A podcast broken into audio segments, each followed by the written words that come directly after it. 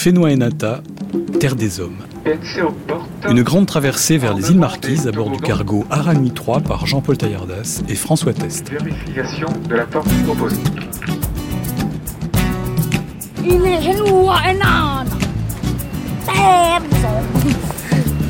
Oh, une fois, on a deux, on a deux trucs pour dire bonjour. Manque de peau et kaoura. Merci, nous vous rappelons que ce vol est non fumeur. Les démonstrations de sécurité dont vous êtes présentées, veuillez retirer vos écouteurs et vous accorder quelques instants. Kawanui, bonjour. En ce mercredi, nous poursuivons notre grande traversée à bord de l'Arami 3 vers les îles Marquises. Mais nous allons adopter aujourd'hui un rythme différent. En effet, avant demain de jeter l'ancre au large de Fatouiva, nous avons choisi d'effectuer dans les presque deux heures de cette émission un certain nombre d'allers-retours entre la métropole et la Polynésie, et ce, afin d'aborder la culture marquisienne à travers des témoignages, des reportages, mais aussi les propos des invités qui nous ont rejoints en studio à Paris. Aborder la culture marquisienne, c'est parler d'une survivante d'un pan d'humanité qui a été bien près de disparaître. Les marquises ont été peuplées il y a environ 2000 ans, mais loin des routes maritimes, elles n'ont été effleurées par l'espagnol Alvaro de Mandaña qu'en 1595. Et c'est en 1842 qu'elles furent annexées à la France par l'amiral du Petit Thouars. Les missionnaires installèrent alors le catholicisme, ce qui mit fin au cannibalisme et aux sacrifices humains, mais ils interdirent aussi les chants, les danses, les tatouages, les cultes anciens. Parler de culture marquisienne nous amène donc à toucher à main domaine la sculpture, l'art de vivre, les traditions, jusqu'aux peintures de Paul Gauguin, dont la personnalité, comme celle de Jacques Brel évoquée hier à cette même heure, est désormais intimement liée à l'image de ces îles. Beaucoup de sujets, donc, qui ne sont pas du passé, tant sur cet archipel mystérieux subsistent encore bien des légendes, bien des croyances, marquées par le mana et par le tapu, notions sur lesquelles nous aurons l'occasion de revenir. À propos de légendes, il en est une, fondatrice, celle de la construction de la maison que formerait la réunion des six îles habitées.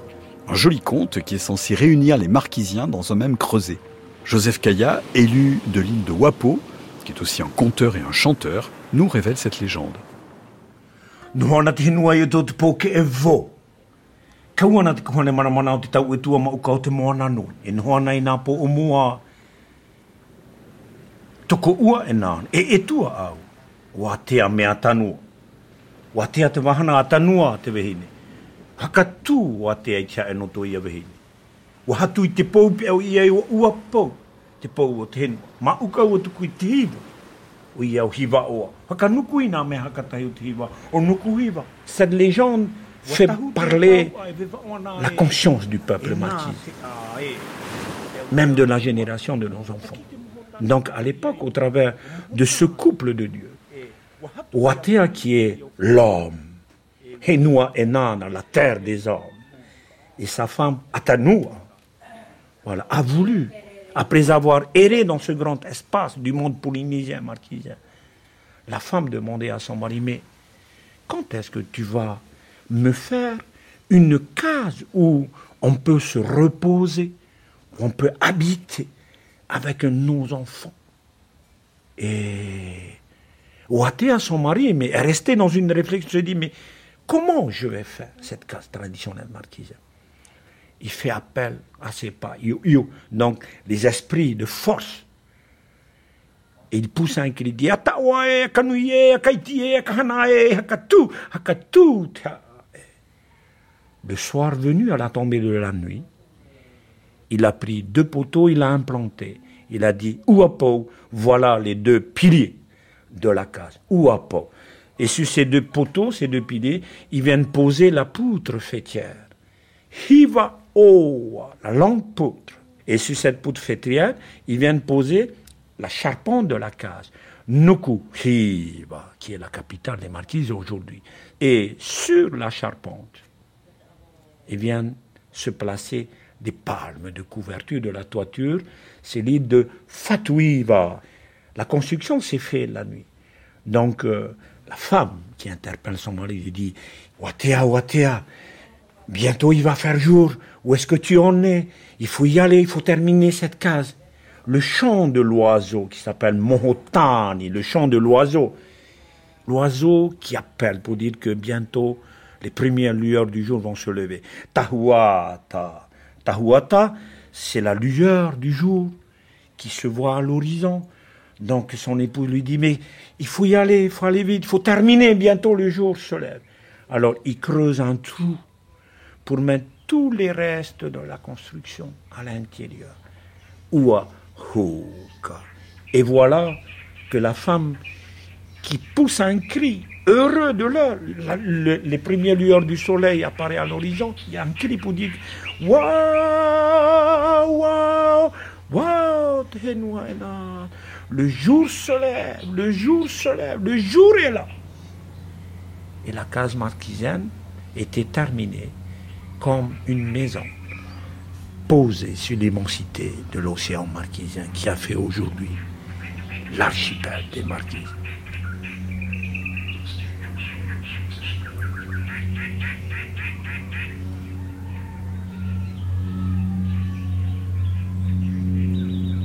Didier Benatar, vous êtes le guide de l'art à nuit.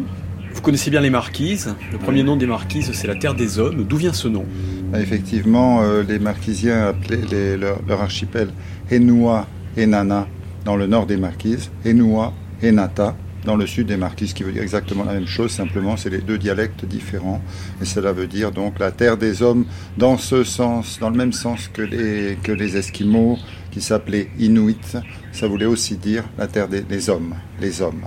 Donc ça a quelque chose euh, d'unificateur, mais pas au point de se considérer comme une entité complète marquisienne. Je suis persuadé que chaque petite vallée, chaque petit village était se considérait eux-mêmes comme les hommes. Donc celui qui venait de la vallée voisine était un petit peu moins un Hinana que celui qui était dans la même vallée qu'eux.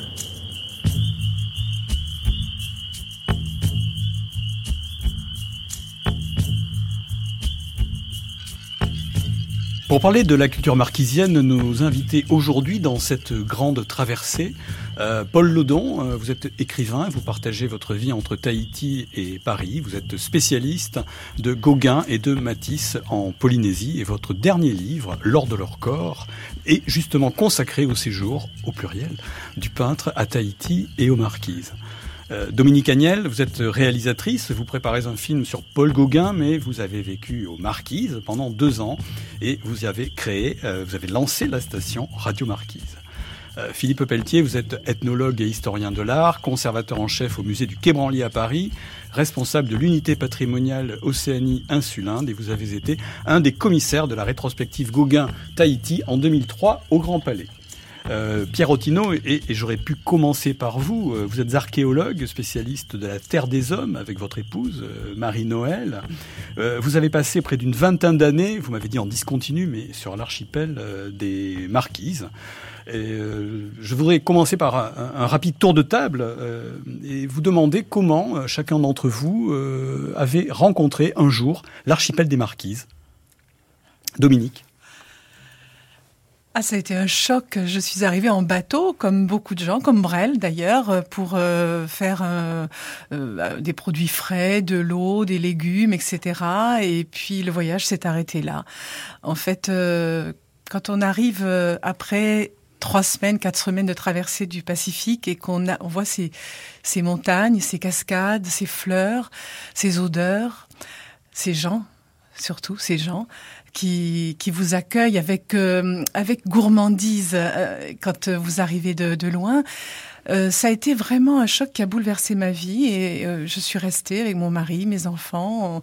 ils nous ont demandé de créer une radio, de les aider à créer une radio. C'était en 95. À cette époque-là, il n'y avait pas Internet, il n'y avait pas les portables. Et on a créé Radio Marquise qui existe toujours et c'est une grande fierté. Donc ce fut un choc. Philippe Pelletier.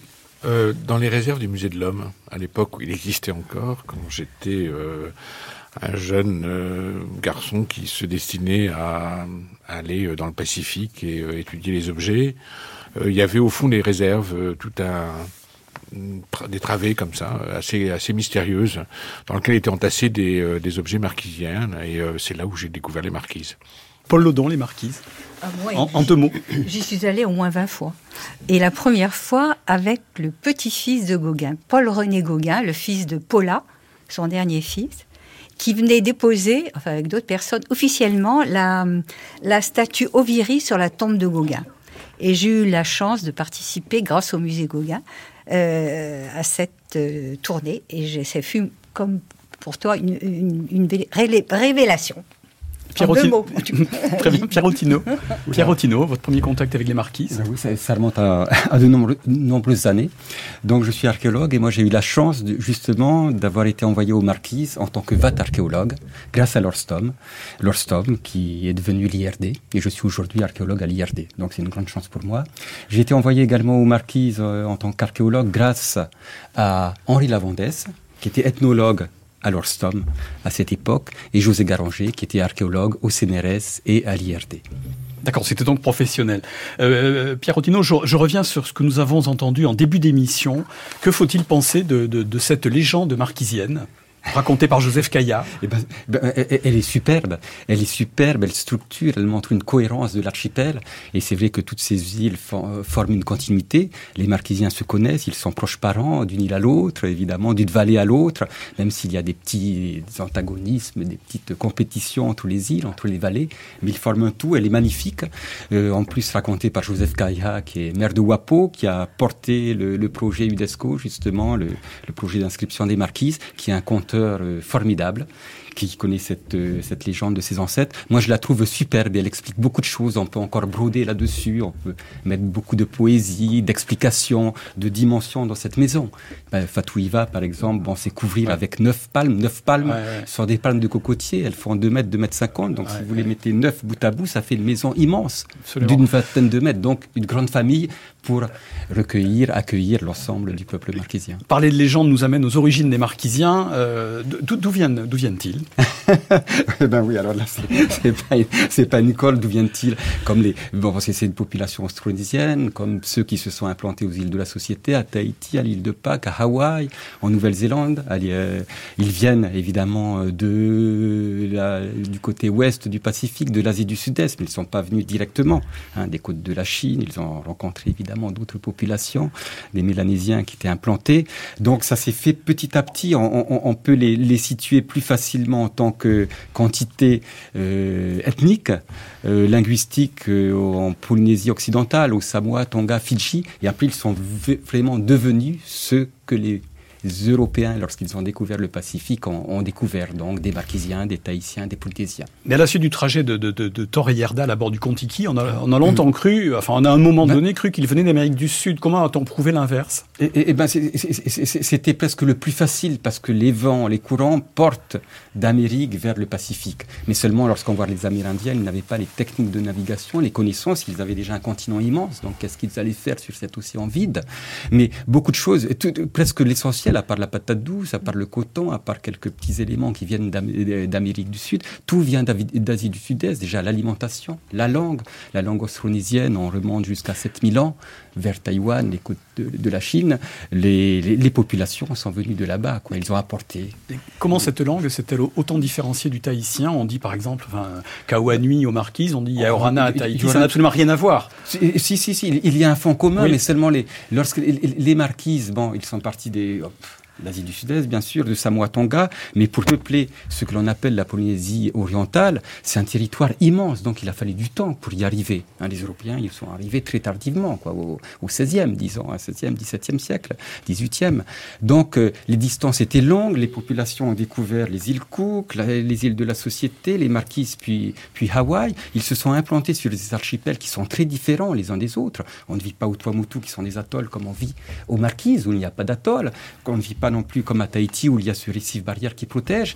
Et la langue, bien sûr, depuis euh, 1000 ans, 2000 ans, 1500 ans, s'est différenciée au fur et à mesure de l'évolution. Chaque population, à partir d'un front commun, a développé des particularités, ce qui a fait l'intérêt, la richesse de ces populations polynésiennes. Donc il y a un, un, un fond commun, un marquisien connaît énormément de mots de tahitien, mais Tahiti, c'est les îles de la société, les îles sont plus proches, les, oui. les, liaisons étaient plus faciles, la langue a évolué plus rapidement, plus facilement, tandis que les Marquisiens ont peut-être conservé une partie plus ancienne de leur langue.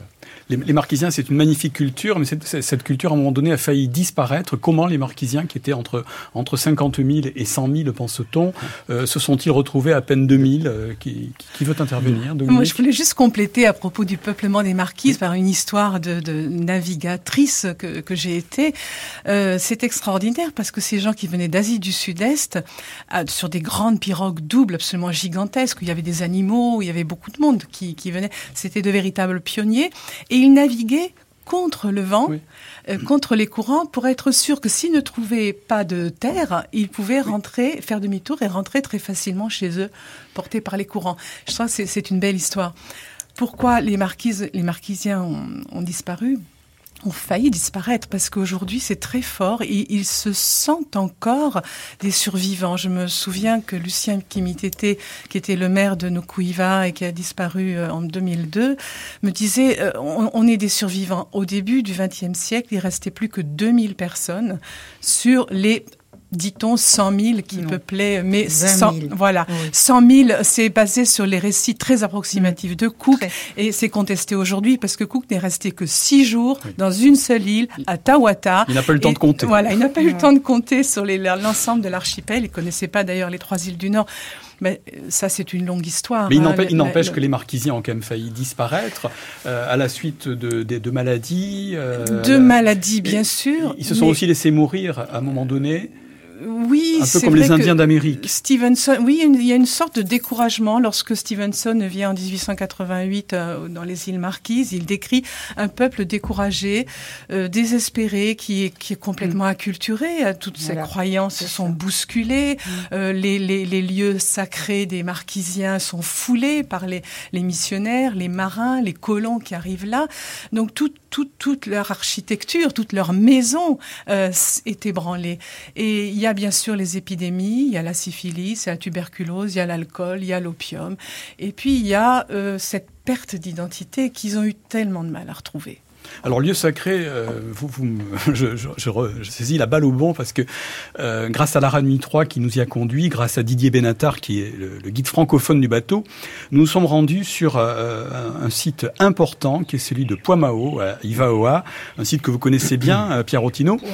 il faut, il faut s'imaginer le cadre. Nous sommes sur une hauteur, dans une clairière tropicale. Le temps est chaud, humide. On nous y amène en 4x4, mais une fois que les moteurs sont éteints, lorsque la nature reprend ses droits, alors le lieu retrouve sinon le silence, car il y a toujours un coq ou un oiseau pour chanter, mais le lieu retrouve du moins sa majesté, peut-être même sa gravité. Donc si les anciens marquisiens se sont installés là, c'est qu'il y avait sans doute une raison.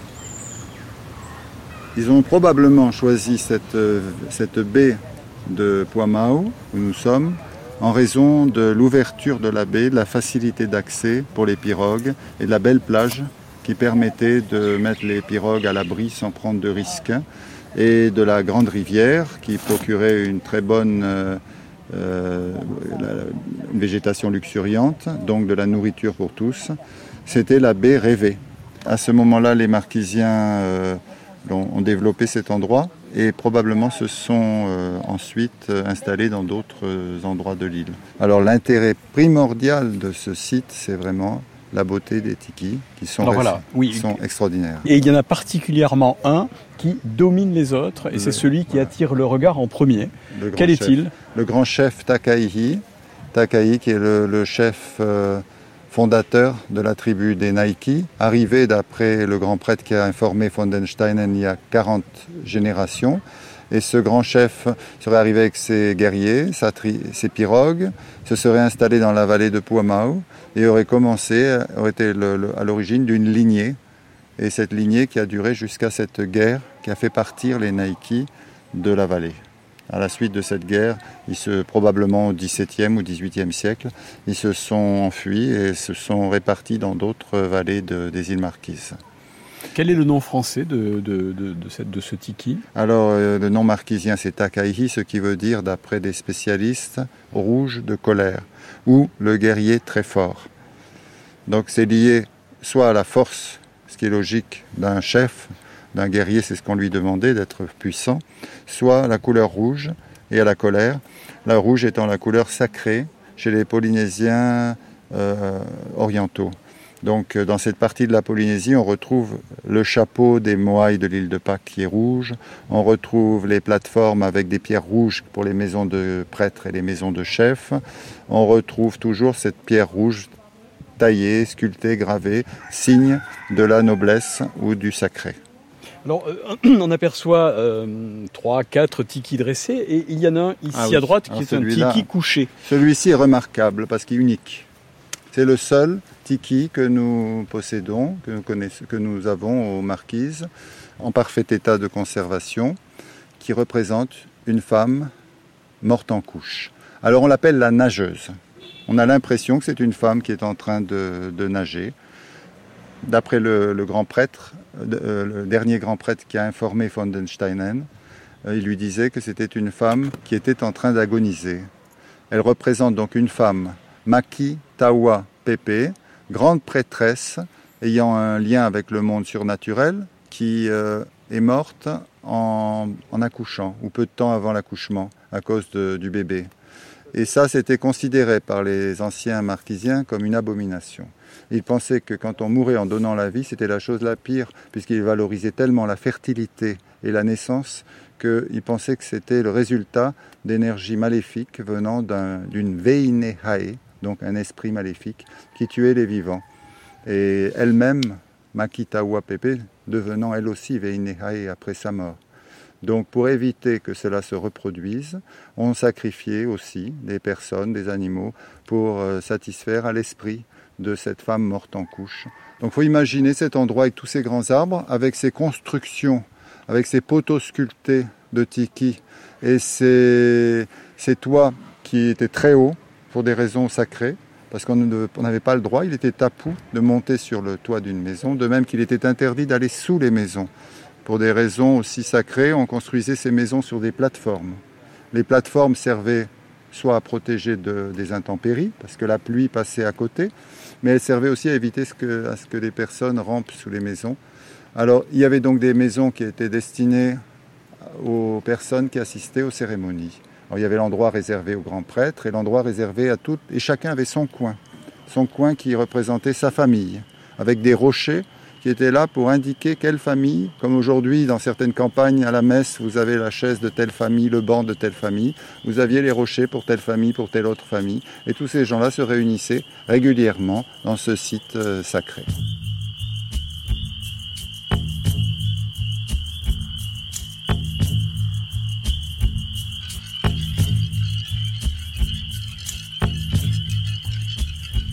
Pierre Ottino, vous avez restauré euh, ce site il y a une vingtaine d'années. Euh, dans quel état se trouvait-il à ce moment-là? Oui, enfin, euh, nous l'avons restauré partiellement, hein, pas totalement, parce qu'on pourrait continuer les, travaux de valorisation de ce site. Ah oui, le, site, lorsque nous l'avons pas découvert, puisqu'il était connu par les Marquisiens, on ne voyait essentiellement que le tiki Takai. Hein. On ne voyait pas les autres structures parce que c'était sous la brousse, sous la végétation, et la végétation était vraiment très très opulente. Donc il a fallu, avec les gens de la vallée, euh, dégager un peu ces structures, mais nous avons laissé le maximum mais il faut évidemment en évacuer quelques-unes. Et les marquisiens ont découvert d'une certaine façon, bien qu'ils les connaissaient, l'ampleur de ce site, les autres tikis, et ils pouvaient voir les associations, et notamment aussi avec les pae les plateformes de pierre, les murs. Donc ils ont une vision générale et complète de ce site qui était connu, mais pas dans sa totalité.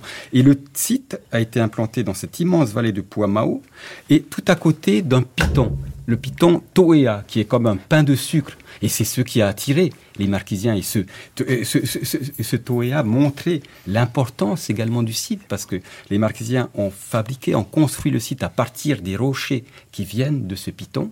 Et après la préparation des corps, certains ossements étaient mis dans les cavités de ce piton. Donc c'était un abri funéraire.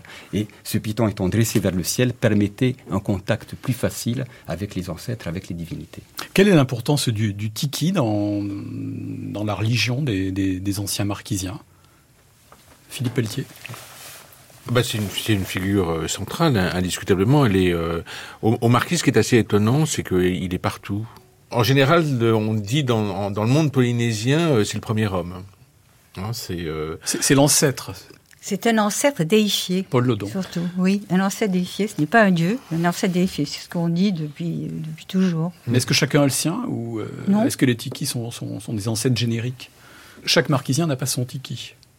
Je sais pas, il faut leur demander. Mais il n'y en a plus maintenant. hein. y a- le problème, c'est qu'il n'y en a plus. C'est ça. C'est le, Ah le problème, si vous voulez, c'est a- pour les marquises, c'est nos sources. Euh, c'est des très très grands problèmes. Ce qui est assez intéressant, c'est que tout le monde, de- dans, les, dans les interviews qu'on vient de- de- d'entendre, euh, tout le monde fait référence à Van der Steinen. Euh, Van der Steinen était un, un Allemand, il était euh, conservateur au musée de Berlin, et il est parti euh, aux Marquises, il a fait cette énorme collection qui se trouve toujours au musée de Berlin, et il a euh, recueilli les derniers grands, euh, les derniers grands, enfin il a recueilli la dernière tradition orale au, fond. Après il n'y a plus personne. Et ce qui est extraordinaire aussi, c'est que Van der Steinen fait fait une collection absolument incroyable, et euh, après lui il n'y a plus rien. C'est-à-dire que- parti. C'est-à-dire que sans monsieur, sans monsieur Steinen, on n'aurait aucune trace de la civilisation des anciens marquisiens. Non. Aucune trace, on n'aurait aucune explication. On en aurait moins, certainement. aurait moins. C'est, c'est- c'est le problème de nos, de, de nos sources par rapport à, à, à là-bas. Mais aussi, c'est, c'est, c'est le fait qu'à partir du moment, et ça c'est quelque chose qu'on voit partout dans le Pacifique, en fait, à partir du moment où les objets sont partis, il n'y a plus la mémoire des objets. Et donc que les gens, euh, elle se perd en partie, en tout cas, et que les gens qui viennent après euh, n'ont plus forcément, dans les générations, deux ou trois générations qui suivent, n'ont plus forcément le support de mémoire. Paul Ledon, hein, Mais justement, je- en même temps euh, que Van der Steinen, Gauguin a fait le premier travail d'ethnologue. Il a participé à la, à, la, à la conservation de la mémoire. Il est arrivé juste après que Van der Steinen parte, euh, parte de, de. D- Dominique voulait dire un mot? Euh, oui, je, je trouve que c'est quelque chose qui n'est pas mort, hein, l'art des tikis, parce que euh, effectivement, les, les, les tikis anciens qui étaient porteurs de ce mana, de cette énergie, de cette force, euh, sont dispersés un peu partout dans le monde, mais il y en a quand même aux marquises. Et puis il y a aujourd'hui un travail de, de reconstruction de, de, de tout ça. Il y a énormément de sculpteurs aux marquises qui font eux-mêmes un travail de recherche, euh, quelquefois de façon orale, ou même selon euh, chez- dans les, les documents de, de Steinen, etc., euh, que, qui sont aujourd'hui disponibles aux marquises. Et puis, moi, ce qui m'a vraiment ému, parce que je suis allée des quantités de fois, j'ai fait une demi-douzaine de films sur les marquises, dont un sur les jeunes sculpteurs. Il y a une école, le CETAD, c'est le collège euh, adapté au développement. Et il y a aujourd'hui une volonté, un désir des jeunes de 15, 16, 17 ans de récupérer leur culture. Et moi, quand je les voyais euh, sculpter leur, leur petit tiki pour préparer les concours et puis après les présenter à, au grand à Tahiti, à l'école des arts, etc., je me suis dit il y a quelque chose qui revit et qui, et qui n'est pas mort. Le tiki, le mana, le tabou, nous avons justement demandé à Didier Benatar, euh, que nous avons entendu tout à l'heure et qui habite aux Marquises depuis plus de 20 ans sur l'île de Wapo. Nous lui avons demandé ce qui subsiste selon lui de ces anciennes traditions. Je dirais que ça dépend si on est dans le nord des Marquises ou dans le sud des Marquises. Dans le nord des Marquises, où les épidémies ont radicalement, malheureusement, tué une grande partie de la population, les survivants étaient pour la plupart des adolescents qui ont été pris en charge par les missionnaires et qui ne savaient rien. Ce qui fait que cette culture ancienne marquisienne, avec la magie, avec tous ces rituels, s'est perdue plus vite, 20 ou 30 ans plus tôt, dans le nord des Marquises que dans le sud. Dans le sud, les épidémies ont été moins virulentes, il y a eu moins de, de- gens qui sont morts d'un coup, donc ça s'est transmis un petit peu plus, surtout ici à Hivaoa, un petit peu plus de transmission.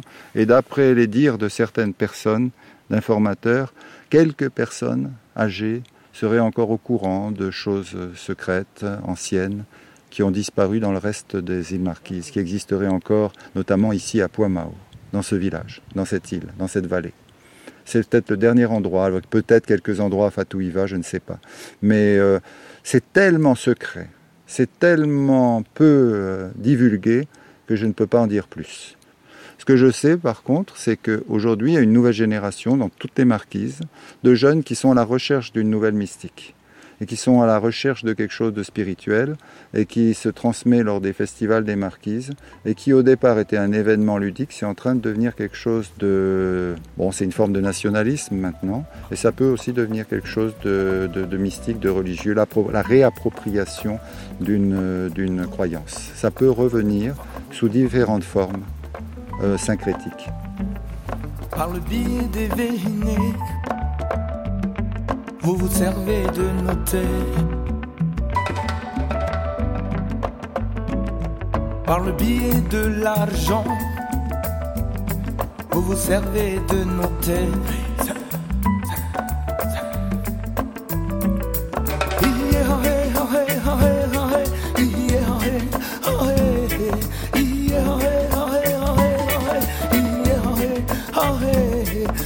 vous juge pas, pas besoin de vous juger.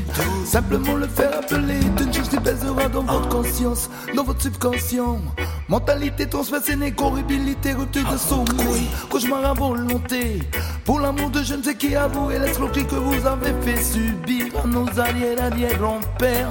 Yeah, je ne vous juge pas, pas besoin de vous juger. Simplement le faire appeler est une chose qui pèsera dans votre conscience, dans votre subconscient. Mentalité transversée, corribilité, rupture de cauchemar à volonté. Pour l'amour de je ne sais qui que vous avez fait subir à nos. Yeah, yeah, yeah,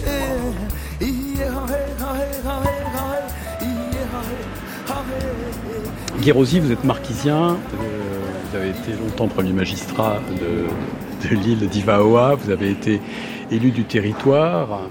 Quel regard portez-vous sur la culture marquisienne au sens large la, la, culture marquisienne a existé de tout temps. Mais je pense que pendant très très longtemps, elle a été un peu ignorée. Ignorée dans la mesure où cette culture indirectement était rattachée un peu vers les dieux antiques, vers les et accusée comme étant un peu de, de tendance un peu païenne et autres. Et donc, il faut comprendre qu'à l'arrivée des Européens et à l'arrivée donc des, des, diverses religions, bon, il y a eu une période certainement de dispute pour trouver quelle était la, la religion qui, qui, dominait un jour. Ici, par exemple, le catholicisme a pris le dessus, donc au détriment à l'époque donc de, de, la culture locale. Heureusement qu'il fut un, une époque où un évêque a été nommé ici, pour ne pas le nommer, c'était Monseigneur Lecléache, qui lui s'est mis à défendre la culture marquisienne et à la revaloriser en disant un peuple qui n'a pas de culture, c'est plus un peuple. Donc il avait bien compris le problème et c'est grâce à lui qu'on a euh, revitalisé tout cela. C'est grâce à cet évêque euh, qu'on le doit. Monseigneur Lecléache en 2004. J'étais dans le milieu et bien sûr j'ai voulu connaître les humains. Il n'y a pas que des montagnes et puis des, des cailloux en rue, il y a des humains. Mais quand je raconte ma vie, c'est presque incroyable. Mon grand-père ne savait pas un mot de français. Ma mère parlait français comme les vieilles marquisiennes d'ici. Moi, j'étais puni à l'école parce que je ne parlais pas français. Interdiction de parler la langue natale. Ah, c'est beau. Mais c'était comme ça à l'époque. Alors j'arrive ici, après tout ce... Qu'est-ce que je découvre? D'abord, je lis l'histoire. Et je vois ce qu'on a dit de l'art marquisien. Et la réalité autour de moi. Je dis non, faut que ça change, faut faire prendre conscience à ces gens-là, qui sont leur histoire d'abord, leur passé, c'est sinistre, catastrophique. Il faut les intéresser à leur histoire. Ça a commencé comme ça. Il y a une académie marquisienne. Ce sont les marquisiens qui ont pris conscience qu'il faut réagir, que nous sommes dans le monde qu'on appelle la mondialisation ou globalisation ou uniformisation, ce qui revient au même. Et de même, ils sont plus volontiers été intéressés à apprendre l'anglais qu'à apprendre le français. Ils savent plus la langue de leur père. C'est curieux quand même.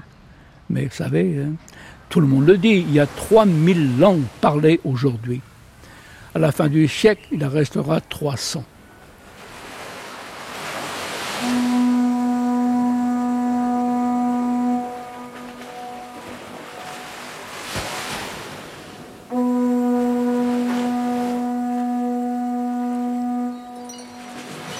Alors les missionnaires ont interdit beaucoup de choses lorsqu'ils sont arrivés, la danse, le tatouage, la nudité, euh, mais aussi les sacrifices humains et le cannibalisme. Alors en même temps, on sait que les tapous étaient souvent fondés, euh, qu'ils visaient aussi à une utilisation intelligente des, ressources naturelles. On a dit que les marquisiens étaient en quelque sorte des écologistes avant l'heure. Alors est-ce qu'on peut porter un jugement euh, sur le bilan de la, religion marquise, globalement positif, euh, négatif, Paul Lodon oui, il est à la fois positif et, négatif. Alors parlons du négatif d'abord. De quel droit ont-ils abattu les dieux et interdit les cultes? Au nom du Dieu chrétien? Bon, et, et ce culte et cet art que maintenant ils encensent. Et je m'oppose un peu à ça. Euh, et le, positif est qu'ils ont quand même euh, en détruisant des valeurs, en ont apporté d'autres qui sont toujours très importantes et qui ont tenu la, société. Mais ce qui est étonnant et qui m'étonne, c'est que les, Polynésiens euh, acceptent euh, la religion chrétienne importée, apportée, imposée, et refusent, je parle des indépendantistes et des nationalistes, et refusent tout le reste. C'est assez étonnant. Mais là, je trouve que justement, les, les, les, catholiques jouent très bien, par exemple, en intégrant, comme, comme vient de le dire Monseigneur Lecléache, en intégrant les anciennes cultures, en participant au Festival des Arts, et, qui, moi, me, me choque. Quand je vois Monseigneur l'évêque euh, bénir les, les, les et les, et les marae, ça, voilà, quelque chose me choque, mais voilà. vous, je suis une révoltée. Vous, vous, parliez, vous, parliez, de la Polynésie en général, mais, mais c'est vrai et que... je suis comme Gauguin, là. Gauguin s'est opposé à ça. Et c'est pour ça qu'il était l'ennemi de Monseigneur Martin à, cette époque-là, qui racontait sur lui euh, tout un des mythes qui n'existent pas. On ne va pas, on, ne va pas là entrer dans le débat entre Marquise et Polynésie. Ah, Marquise et ah Tahiti, c'est un peu compliqué. Les Marquisiens tiennent une place, tiennent une place à part hein, euh, dans, dans, dans, la, sphère polynésienne.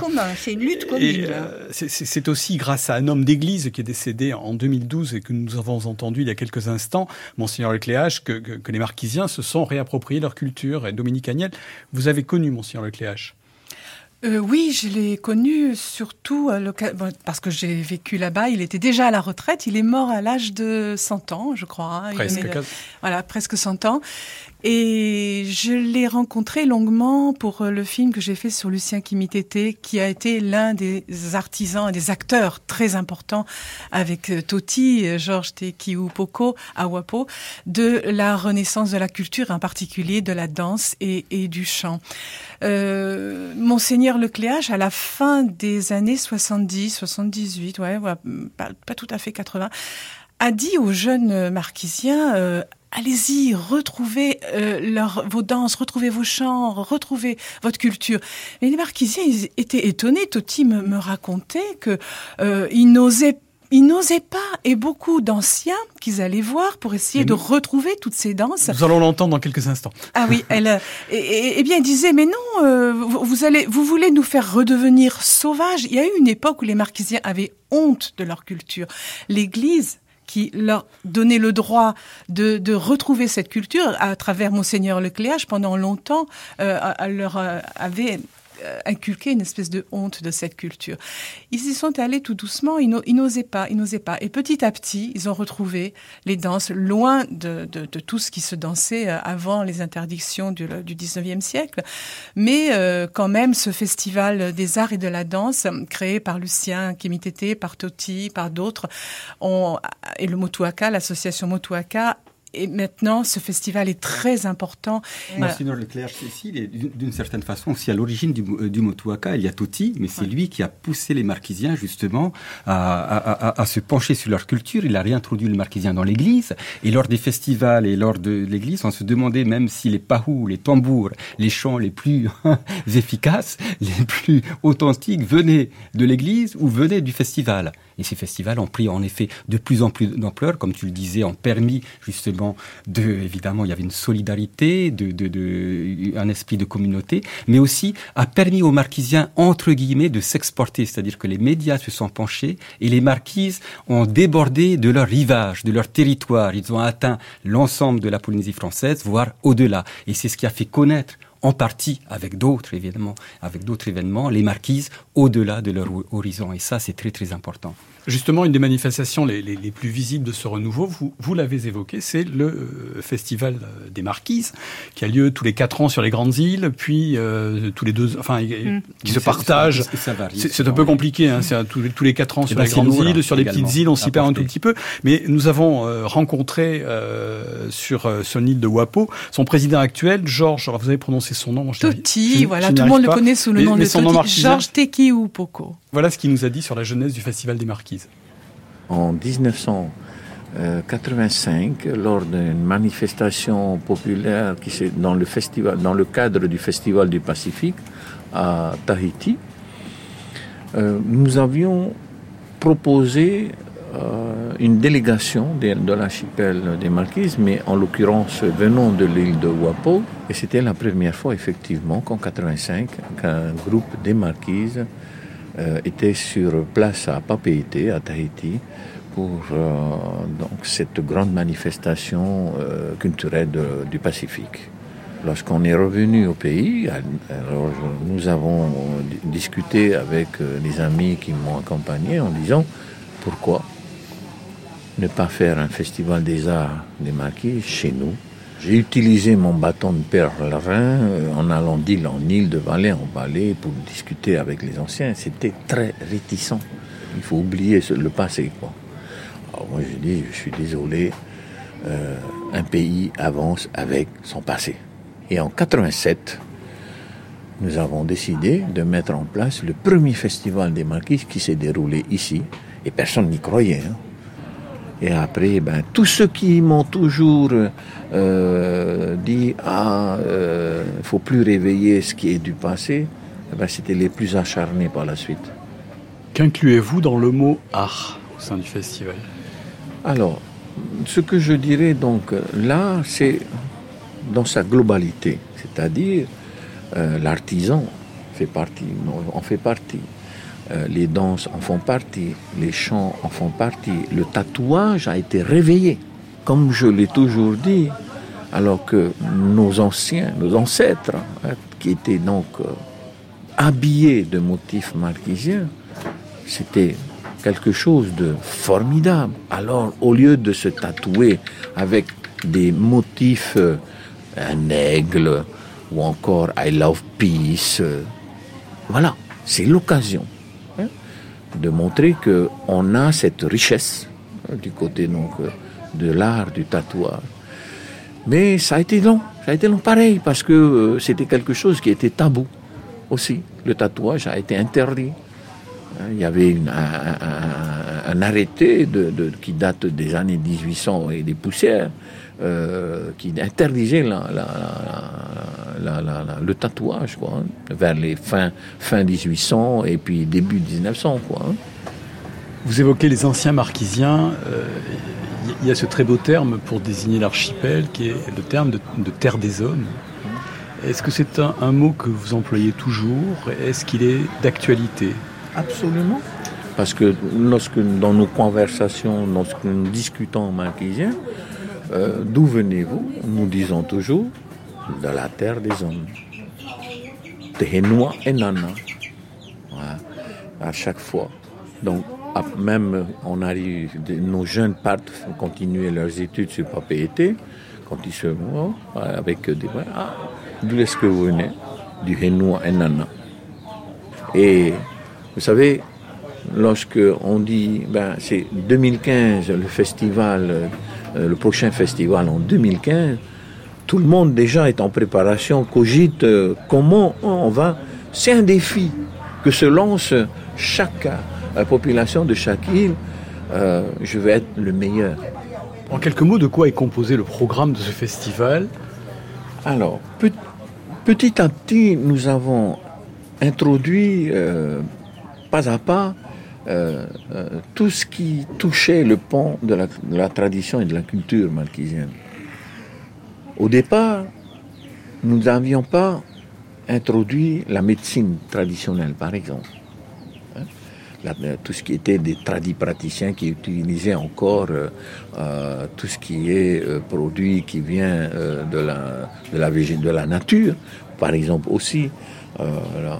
Les, les, masseurs, hein, ceux qui avaient des problèmes, par exemple, de courbature, tout ça, ça aussi, ça a été remis. Petit à petit, nous avons donc introduit et euh, les, festivals qui vont arriver, les manifestations populaires qui vont arriver, vont voir par exemple euh, l'arrivée d'autres chants qui n'étaient pas du tout connus hein, euh, de, tout public. Ah, c'est la nouvelle fois, c'est la première fois qu'ils entendent par exemple tel air de chant qu'ils n'ont jamais entendu.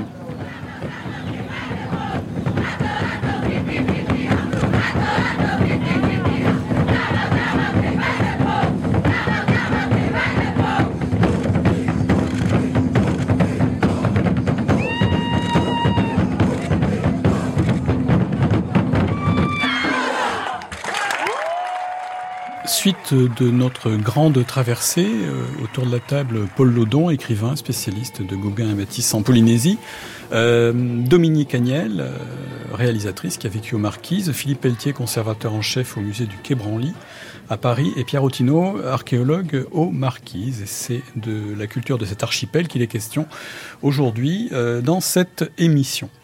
Euh, alors, euh, avec le, tapou, le tatouage est un des symboles des marquises et une exposition a justement lieu actuellement au musée du Quai Branly sur ce thème. Comment, euh, Philippe Pelletier, se situe l'art marquisien sur cette planète du tatouage? Ah ben C'est indiscutablement pour un tatoueur, c'est une référence absolue.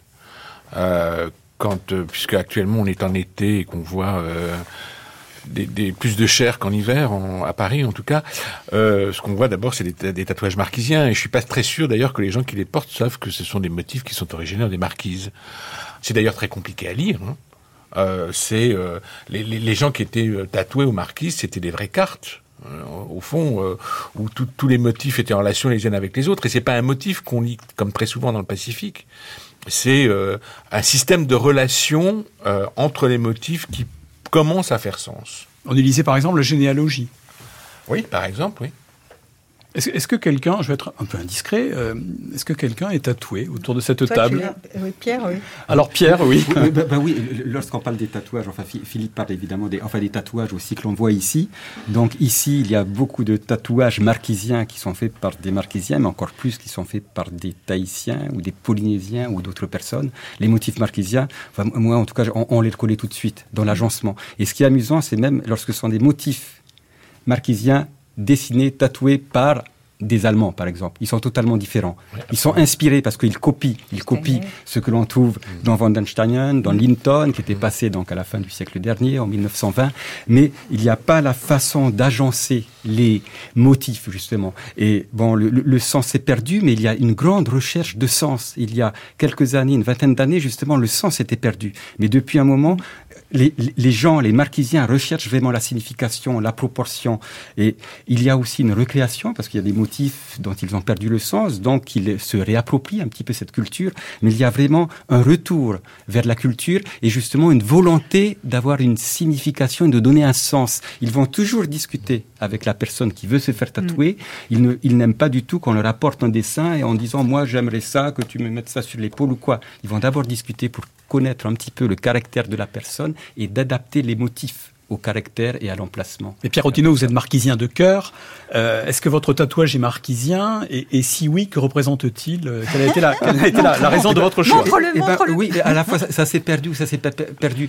Euh, non, d'une certaine façon, même si ce ne sont pas les mêmes cérémonies, tout ça, mais ça se passe toujours entre amis. En fin de compte, ce sont les marquisiens ou ce sont les personnes de votre entourage qui décident de vous tatouer et de vous attribuer quelques motifs parce que justement il y a euh, il y a un vécu ensemble, euh, mm. on a travaillé ensemble, on est allé à la pêche ou on a vécu euh, à côté ou on, se connaît bien. Donc c'est cet échange, c'est ce partage qui est important. Et si on tatoue quelqu'un d'une certaine façon, on l'adopte. Mais lui nous adoptent également parce que se tatouer, ce n'est pas euh, anodin. Hein, alors justement, vous, avez, vous avez un tatouage sur la poitrine que vous venez de vous montrer, mais que représente-t-il et, et pourquoi ce choix? Eh bien, pourquoi ce choix? Alors là, c'est la première fois parce que les barquistes ont souvent euh, envie de, de mettre certains motifs. Là, sur la poitrine, c'est un petit peu particulier parce que ce sont un ami, deux amis marquisiens qui ont voulu me tatouer, mais bon, ma carrure n'est pas celle des marquisiens. Et cet ami marquisien, Teki Hukena, voulait me tatouer un tiki sur la poitrine. tu as vu mes pectoraux, euh, ma morphologie, je n'ai pas exactement la même dimension que Marquisien. Et donc là, j'ai choisi un petit peu le motif en lui disant que je, préférais avoir quelque chose d'un peu plus léger. Mais par contre, euh, tatouer, ça se disait pas tout tiki. Donc frapper le tiki, frapper le tiki, l'image du tiki, l'image de cet ancêtre fondateur.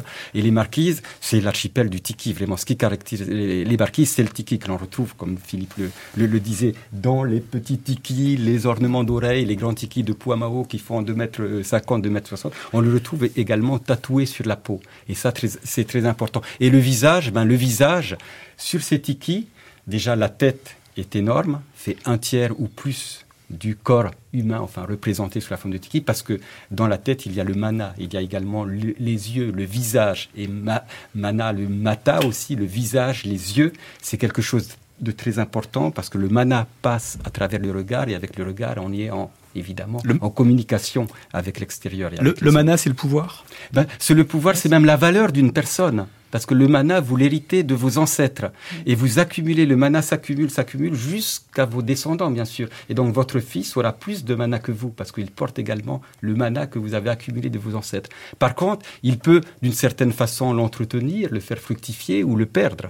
Justement. Donc c'est un peu le pouvoir représenté par les ancêtres qui se matérialise dans votre descendant.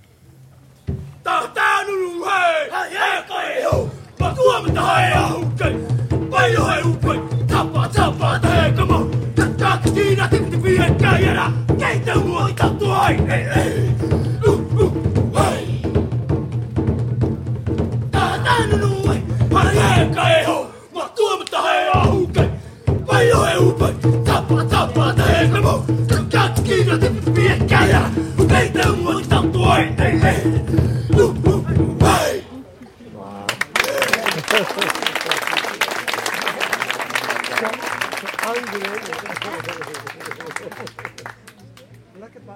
ai. qui on vient de vous voir effectuer le haka. Qu'est-ce que cela représente pour vous Pour nous, c'est le, haka. D'abord, euh, d'abord, c'est des danses guerrières qui, qui provoquent des provocations ou des, se mettre en défi devant des, des gens. C'est comme un battle. Euh, on provoque l'autre équipe quand, quand, on danse. Hein. Et aussi, c'est une culture marquisienne. C'est notre culture. Hein.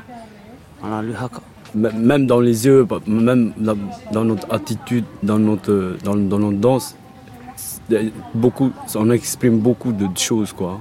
En fait, c'est une danse cannibaliste. Hein. C'est de la provocation pour en fait, euh, les, euh, les, tuer et puis les, manger. En fait. C'est de la provocation, c'est de la euh, l'intimidation presque. Tu vois. C'est pour, ne pas créer de, de guerre entre deux tribus. Ils montrent un peu leur force force dans l'autre tribu. Et puis, moi, de leur force, ils Ah, ben, tu, tu, veux vraiment te battre hein? Voilà notre force, voilà, on va te bouffer, on va te, on va te, on te décorcher, on va te, voilà. Qu'est-ce que vous voulez hein? C'est un peu ça, tu vois, ce qu'on ce est en train de, dire. Pour éviter un peu le, le, le, combat, ben, ben l'autre tribu, il, il se barre en retraite. Hein. Après, l'autre tribu, il va demander ce qu'ils ce ce ce vont, vouloir de d'eux. De, de, de, ça soit une fille, une princesse ou je sais pas, quelque chose de valeur d'eux, ils vont prendre pour éviter un peu le, combat entre deux tribus. C'est un peu ça. Vous a-t-il fallu beaucoup d'entraînement pour arriver à ce, au degré de terreur que vous arrivez à inspirer bah, Dès qu'on sort de notre, devant de notre mère. C'est dans notre sang, quoi. C'est dans le sang. Parce que dans la cour de création, quand on parle, on crie. Euh, ah, ah, on crie, tu vois. C'est ça, c'est inconsciemment parce qu'on parle en marquisant, on, presque d'ici là-bas, on crie quoi. ah c'est la danse ça. Tout ton trip, tout ce qui est dans, en toi quoi. Mais, mais ça, ça, ça, ça se travaille beaucoup. Enfin, moi, moi j'ai. En 99, j'ai commencé à danser. À quel âge? Euh, J'avais euh, quoi 12 ans. 10, 10, ans. Oui, voilà. Quand on dit on, déjà en maternelle. Quelle impression cela vous fait-il de vous produire devant des touristes qui finalement passent là, s'assoient une demi-heure, vous regardent et repartent? Pour moi, c'est euh, pour.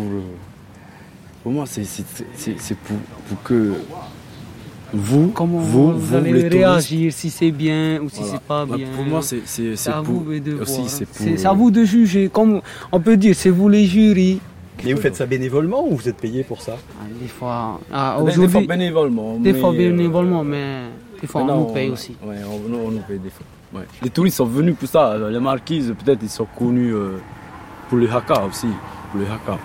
Ça, ils viennent aussi pour voir si, si vraiment ça Si existe. C'est vraiment c'est ça. hein. Ah, si ça existe, et là, voilà, la preuve, oui, ça existe encore. À vous, travers prouvez, le- euh, des vous- vous nous prouvez que ce n'est pas seulement l'apanage des Néo-Zélandais et des rugbymen. C'est nos cousins proches. Aux cousins, au contraire, pardon. C'est nos cousins euh, proches, Vous êtes ouais. les créateurs et les, les- les dépositaires du haka. C'est certain.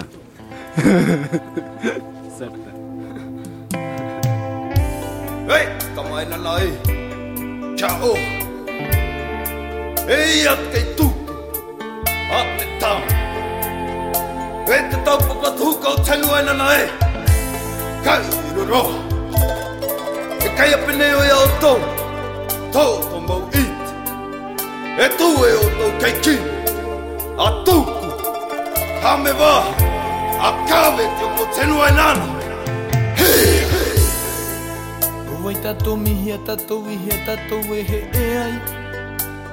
Alors c'est à la suite d'un spectacle qui est proposé aux touristes, aux passagers de l'Ara Nuit, que nous avons rencontré euh, deux cousins, euh, Féou et Seki, et que nous venons d'entendre. Euh, le haka est évidemment partie prenante de la culture marquisienne. Que vous inspire-t-il, Dominique? Ce n'est pas encore un folklore, c'est quelque chose qui, qui, qui est vraiment euh, ancré chez, les, les enfants, même tout petit, on apprend le, le haka. Mon, quand je vivais aux Marquises, mon fils était en maternelle et tous les ans, bah, pas, pas du tout pour les touristes, mais pour la fête de l'école, euh, il dansait le haka et les filles dansaient la danse de l'oiseau, le hakamanou. Euh, voilà, c'est quelque chose qui est très très fort, qui est une, qui est une forme de, de, de oui de- à sa culture, de recherche. Alors maintenant, euh, dire que c'est inné, que ça vient du mana et tout ça, bon. En même temps, il y a un tel désir de, retrouver des racines que quelquefois, bon, on se les invente aussi. Et, comment euh, juger ça, comment conda- condamner ça En fait, on ne sait pas trop hein, les origines.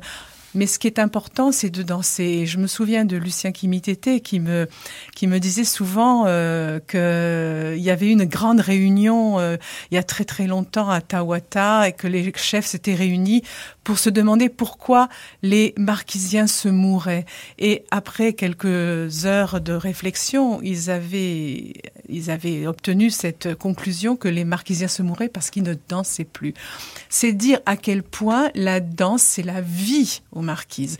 Et euh, qu'il y ait des touristes, n'y ait pas de touristes, on danse. Avec la sculpture, la, l'expression la plus forte de, Ils de sont la toujours culture. en recherche, c'est ça qui est intéressant. Voilà. Ce Paul renouveau culturel euh, euh, qui date d'une trentaine d'années, parce qu'avant, il y avait vraiment, hein, c'était presque inexistant. Et maintenant, euh, c'est- très riche et ça va l'être de plus en plus parce que les recherches continuent. Linguistiques, euh, mémoriales, euh, archéologiques, etc. Est-ce que le haka est né aux Marquises Mais moi, je n'en avais jamais entendu parler pendant 20 ans. hein. ça n'existait pas puisque c'était interdit. Puis, puis brusquement, enfin brusquement, euh, au premier festival, non, au deuxième, au deuxième festival des Marquises, et la danse du haka, qui a été quelque chose mais de prodigieux, Et c'était à Pouamaou. Et moi, j'en pleurais, et je pas les seuls. J'étais avec des amis, euh, avec Coco Taota, donc le grand danseur de Tahiti, on était ensemble. Oh, il me disait, mais euh, c'est minable ce que je fais à côté, à côté de ce qu'ils apportent là. C'était fabuleux. On, parle beaucoup du haka lorsqu'on se promène aux Marquises, mais on entend aussi un, un mot euh, qui est énormément véhiculé, c'est le kaikai.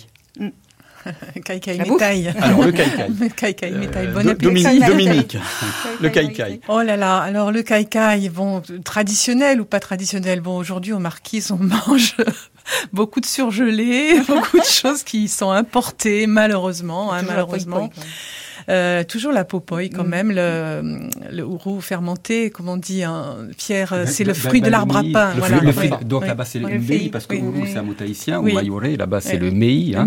La popoy, la popoy à base de mm. justement de fruits de l'arbre à pain conservés dans des fossilos, donc mm. le mât qu'il faut faire cuire et mélanger cette pâte cuite, fermentée, avec du mei, donc du fruit de l'arbre à pain frais. L'arbre à pain qui est la, qui est, qui est la bénédiction des marquises. Ah, et, oui, oui et, puis c'est dans cet archipel justement où il y a le plus de variétés d'arbres à pain connus au monde. Donc c'était vraiment la nourriture de base. À Tahiti, c'était autre chose, en Calédonie également. C'était l'igname, le taro, les bananes ailleurs. Mais aux Marquises, c'est vraiment une civilisation de l'arbre à pain, si l'on peut dire, même s'il y avait le taro, la banane, la patate douce. Et ils conservaient justement, parce qu'aux Marquises, ils avaient des saisons un petit peu particulières. Il pouvait y avoir des périodes de sécheresse qui entraînaient des disettes. Et ils conservaient le fruit de l'arbre à pain dans des immenses fosses silos, donc pour pallier ces périodes de disette. Et l'arbre à pain est toujours extrêmement utilisé aux marquises. Eh ben, il est toujours extrêmement utilisé, mais comme disait hélas euh, Dominique, c'est évident. Et maintenant, parce que c'est vraiment la nourriture de base, même beaucoup de personnes nous disaient qu'avant, on pouvait traverser une vallée sans mettre pied à terre, sous-entendu en marchant d'arbre à pain en arbre à pain. Maintenant, c'est plus le cas. C'est-à-dire qu'ils étaient plantés tous les 8 mètres, tous les 10 mètres. Donc, ça représentait une masse considérable de, de, nourriture. Mais maintenant, hélas, ils les coupent de plus en plus. Et c'est le, riz, les pâtes, mais le riz qui prend euh, le dessus parce qu'avec les écoles, avec la facilité, avec les herbes à pain, bon, ça. Et on a de moins en moins de place dans les vallées qui sont très peuplées.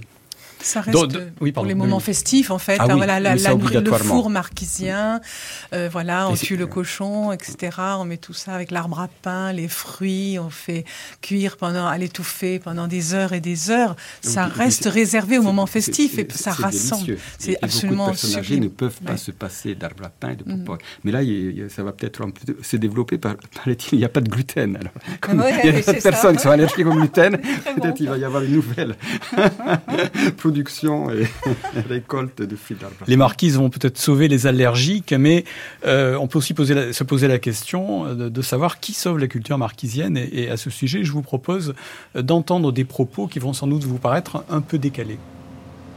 La culture marquisienne existe, mais elle existe surtout euh, grâce aux popas, c'est-à-dire aux Européens, qui la plupart du temps essaient de sauver des sites récolte des objets trouvés dans la nature, les stocke, les installe. Euh, actuellement, il y en a énormément dans le centre culturel. Les marquisiens n'en ont rien à faire. En réalité, leur culture, ils ne sont pas attachés à leur culture. Euh, les sites, euh, ils peuvent bouleverser un site au bulldozer, ça ne les intéresse pas. Ou alors, s'ils trouvent des objets marquisiens, la plupart du temps, des objets, des pilons, des, des haches de pierre, ils essaient de les vendre aux touristes pour se faire de l'argent, mais quant à sauver de belles pièces, j'ai vu de très belles pièces, les gens les vendent au lieu de les, les mettre dans des centres, euh, dans des musées. Donc euh, la culture marquisienne, euh, je ne pense pas que les marquisiens s'y intéressent. D'ailleurs, si on regarde dans les livres, la plupart du temps, tout ce qui est tatouage, tout ce qui est préservation de sites ou d'objets marquisiens, ce sont des Européens qui se sont chargés de cette protection. Reste qu'aujourd'hui, des, des, des, des, marquisiens se sont quand même réappropriés leur culture. Je pense par exemple aux tatoueurs qui, euh, qui, qui, fleurissent, qui s'exportent dans le monde entier, qui sont Oui, tout à fait, tout à fait, mais c'est surtout pour le business. C'est pas pour sauvegarder. Euh, euh, de, la plupart du temps, ils ne savent pas ce que ça veut dire. Mais ils ont, les dessins ont été faits par des Européens et ils sont recopiés par des Marquisiens et les Marquisiens se servent de tous ces, ces motifs pour se faire un business. Mais c'est pas par amour de, de l'art, par amour de leur, de leur culture qu'ils font ça. Mais est-ce qu'on ne peut pas considérer qu'implicitement, néanmoins, à travers la survivance de, des croyances autour du tabou, autour des tikis, etc., ils préservent consciemment ou inconsciemment leur culture? Oui, ça c'est vrai, c'est vrai, mais ça a tendance à disparaître chose qu'on n'aurait jamais fait anciennement, c'est euh, un paille-paille, jamais on n'aurait bouleversé un paille-paille au bulldozer, alors qu'aujourd'hui ça se fait régulièrement uniquement pour des intérêts financiers. Qu'est-ce qu'un paille-paille? Un paille-paille, c'est une plateforme de pierre, de très grosses pierres, soit euh, pour des lieux d'habitation, soit des, des sites funéraires. Et ça, les Marquisiens n'auraient jamais touché à ça il y a une centaine d'années. Aujourd'hui, euh, euh, je ne dis pas que c'est tous les marquisiens, mais la plupart euh, n'ont rien à faire de leur culture, en dehors du côté business. On a l'impression sur d'autres îles que le marquisien reste quand même une langue extrêmement pratiquée, et même par les jeunes. Donc cela supposerait quand même que sur le plan du maintien du langage quand même, l'identité marquisienne est maintenue. Je ne sais pas si c'est Ben, le cas ici. C'est-à-dire, à Ivaoa. oui, c'est-à-dire que beaucoup de, de marquisiens, d'abord, ils apprennent le marquisien à l'école, donc euh, ils ont tout de même une base, mais ça a tendance à se perdre. Beaucoup de jeunes marquisiens, ne pas, en dehors de quelques mots qu'ils ont appris à l'école, ne parlent plus marquisien. Surtout que beaucoup de marquisiens s'en vont en Europe ou à Tahiti. Beaucoup, il y a plus de, de marquisiens à Tahiti qu'il n'y en a aux marquises. Donc euh, ils ont plus tendance à apprendre le tahitien que le marquisien. Et est-ce qu'une manifestation comme le Festival des Marquises ne peut pas toutefois servir de, de point de fixation pour euh, périodiquement, tous les quatre ans, refaire un tout petit peu le point et rappeler que la culture marquisienne existe? Oui, c'est vrai que cette manifestation est très intéressante et, et contribue aussi, euh, ça c'est sûr, à, à- à préserver la culture marquisienne. Mais c'est presque, un, c'est presque du folklore maintenant. Mais tous les quatre ans, il y a cette démonstration qui fait que on- a quand même une, petite préservation de la culture. Alors les propos que nous venons d'entendre sont euh, d'André Lécambraz, qui qui est guide à Ivaoa. Il a dit un certain nombre de choses. Bon, il a joué le procureur. Est-ce que quelqu'un euh, veut jouer le rôle de l'avocat des marquisiens? À propos notamment des païpaï euh, qu'on a passé au bulldozer Oui, bah c'est oui, c'est vrai, c'est vrai. Non, mais l'avocat de la défense, en même temps, on leur a tout pris on aux Marquisiens. Comment voulez-vous? Euh, Aujourd'hui, on dit qu'ils font du business avec leur site. euh, pourquoi pas? Dire que c'est un folklore Ça me choque profondément. Euh, c'est le seul archipel de Polynésie où la culture justement n'est pas un folklore, où les jeunes l'apprennent, où euh, et, et- et pas du tout devant les touristes, hein, pas du tout. Hein, ils n'ont pas besoin de touristes pour euh, rechercher leur culture. Il y a aussi une volonté d'apprendre la langue, il y a aussi une volonté de retrouver les danses perdues, etc. Euh, voilà, donc ça me ça me choque d'entendre ça et je trouve ça profondément injuste. Bon, évidemment, il y a un petit peu de tourisme aux marquises, alors qu'on fasse euh, un peu de business au- autour du festival une fois tous les quatre ans. Euh, bon, maintenant sur les sites, euh, bon, il y a beaucoup à dire. Ça, je pense que Pierre Otino a plus de choses à dire que moi. C'est vrai qu'ils sont parfois un peu bousculés. Pierre Otino. Ben oui, en fait, c'est délicat ce qu'il dit hein, est intéressant. On ne peut pas généraliser. Je pense également qu'il a une vision euh, partielle des choses. Il vit à Tuona, il fréquente peut-être certaines personnes. Il y en a qui font du business, mais faire du business avec les, sites, c'est quasiment actuellement c'est impossible parce que les marquisiens pourraient en vivre, ce qui n'est pas du tout le cas. Il y a des tas de sites qui sont visités totalement gratuitement, aller voir euh, cela en France ou quoi. Surtout lorsqu'on voit comment ils ont été restaurés, comment ils ont été mis en valeur avec quasiment très très peu de moyens. Euh, donc là, là, on ne peut pas du tout euh, généraliser. Évidemment, il y a des personnes bon, comme Lucien Kimitete qui hélas a disparu, Liliane Tekipupuni, Yvonne Katupa, sont, sont des personnes sur des îles différentes qui s'intéressent à leur culture et qui a vraiment une recherche, mais c'est pas forcément une recherche parce que ils n'ont pas tout perdu. Il y a eu cette chute démographique qui a été abominable et les Marquisiens donc ont diminué de 50 000, de 20 000, 20 000, ça me semble vraiment très très très très peu. Moi, serais plutôt dans les 50 000 ou 80 000 jusqu'à 2 000 habitants. Donc forcément, il y a eu une perte énorme. Mais ils n'ont pas tout. Il y a la langue, il y a les lieux, leur façon de vivre, de faire la popoy, d'aller. Mais maintenant, il y a une accélération depuis l'an 2000 hein, avec l'école, avec les médias, avec la télévision, avec le partage. Et là, en effet, et- et il y a une perte de vocabulaire. Mais ils ne l'apprennent pas uniquement à l'école, ils l'apprennent dans les familles. Mais maintenant, il y a de plus en plus, et là, un mélange entre le tahitien, le français, le marquisien. Grande traversée aux îles Marquises, euh, débat sur euh, la culture marquisienne. Il y a un popa, un Européen, qui a eu une importance capitale pour les Marquises. C'est Paul Gauguin. Paul Gauguin, qui est arrivé euh, aux Marquises après deux séjours à Tahiti. Et Paul Gauguin, qui était un grand voyageur. Euh, Philippe Pelletier, euh, comment, euh, pourquoi est-il arrivé aux Marquises? Euh, il, est, il est arrivé aux Marquises parce que probablement il en avait ras-le-bol de Tahiti. Euh, c'était trop. euh, quand il revient à Tahiti, c'est intéressant. Il est complètement surpris parce qu'on vient d'installer l'électricité. Or, euh, pour quelqu'un qui cherche la sauvagerie, euh, installation d'électricité, ça marche pas, quoi. Alors, il va quand même rester quelques années à Tahiti, et puis au bout d'un moment, il franchit le pas.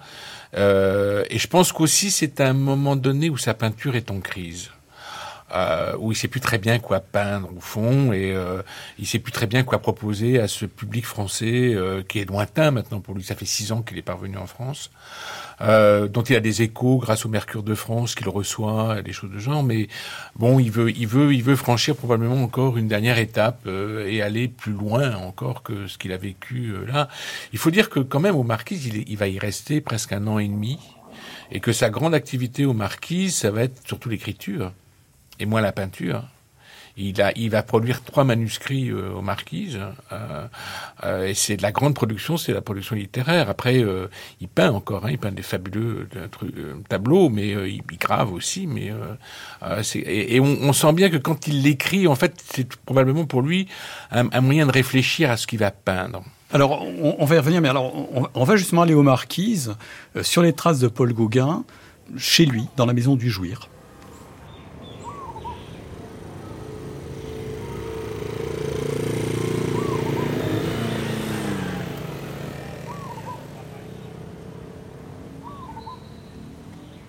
La maison du Jouir a été reconstruite euh, à partir du, puits, de la découverte du puits.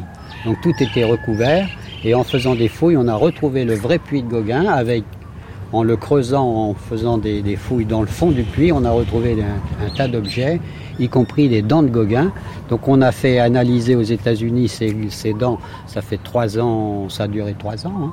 Et puis euh, à partir de là, on a pu avoir la, la certification que Gauguin n'avait jamais eu la syphilis, contrairement à ce que les- des tas de gens ont fait, ont colporté dans les livres et dans, dans les journaux euh, à cette époque. La maison du Jouir est un faret. Oui. Est-ce que c'est Gauguin qui en avait dessiné les plans Oui, tout à fait. Et il a participé avec des amis marquisiens à la construction de ce faret et il est reconstruit à l'identique. Il s'agit d'une d'une demeure euh, Oui, oui, simple. alors, tout à fait. Il avait au rez-de-chaussée, au rez-de-chaussée, il y avait sa cuisine, un atelier où il rangeait tout son matériel de peinture et de sculpture, parce qu'il sculptait beaucoup. Et au premier étage, il y a sa chambre et son atelier, avec une ouverture côté puits où il euh, mettait ses, bouteilles et ses boissons au frais, puisqu'à cette époque, il n'y avait pas de frigidaire, pas de frigo.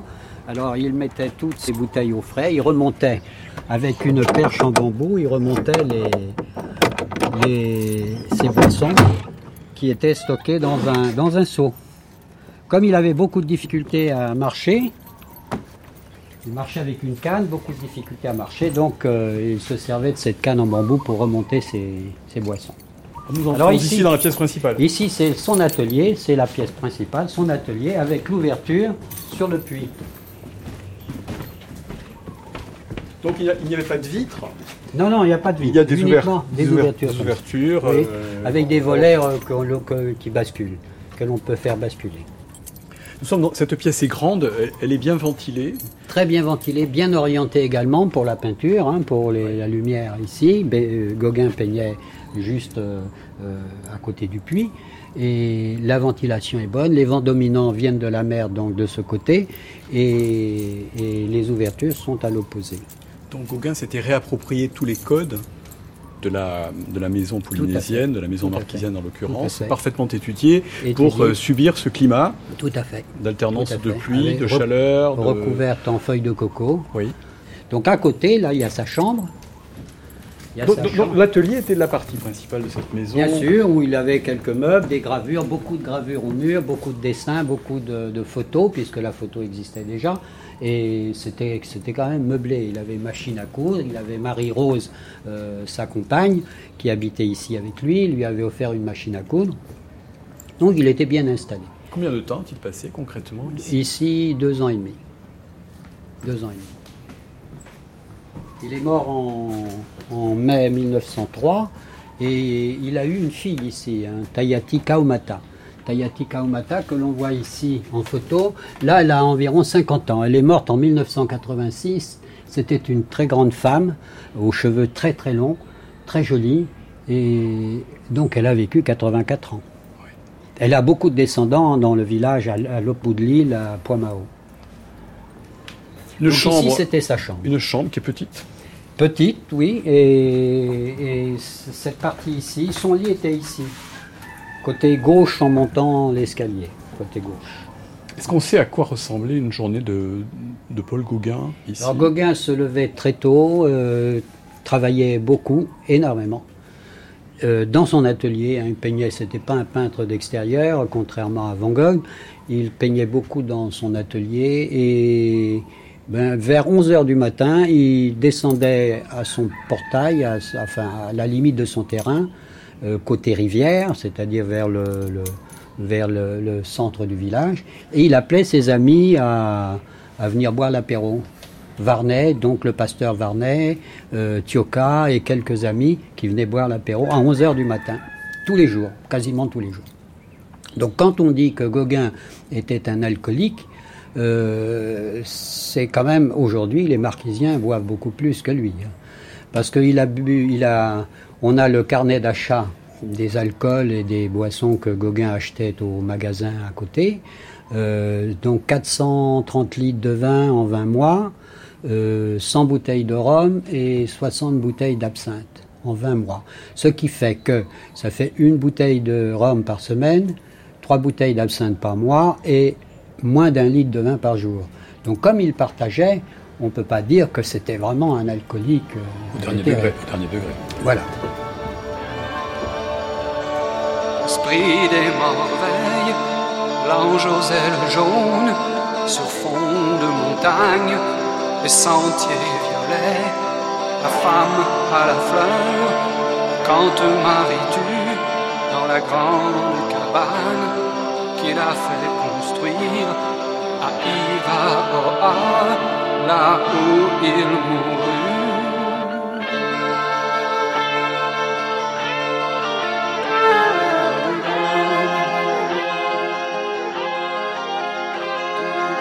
Avant euh, Gérard Manset et sa chanson Et l'or de leur corps, c'est André Lécambraz qui est guide à, l'espace Gauguin à nous, que nous avons entendu et qui nous a ouvert les portes de cette reconstitution de la maison du Jouir. Paul Lodon, est-ce que c'est une bonne idée d'avoir reconstitué la maison de Paul Gauguin? Oui, d'autant qu'elle elle avait été faite avant pour un festival des arts aux Marquises, le premier euh, qui a eu lieu à Tourna. Elle était, elle était faite alors sur le sur la place publique, le Towa, un peu plus haut, tu vois. Et là, elle était extraordinaire. J'y ai participé, évidemment. Non, mais surtout, on avait essayé de garder une authenticité, tu vois.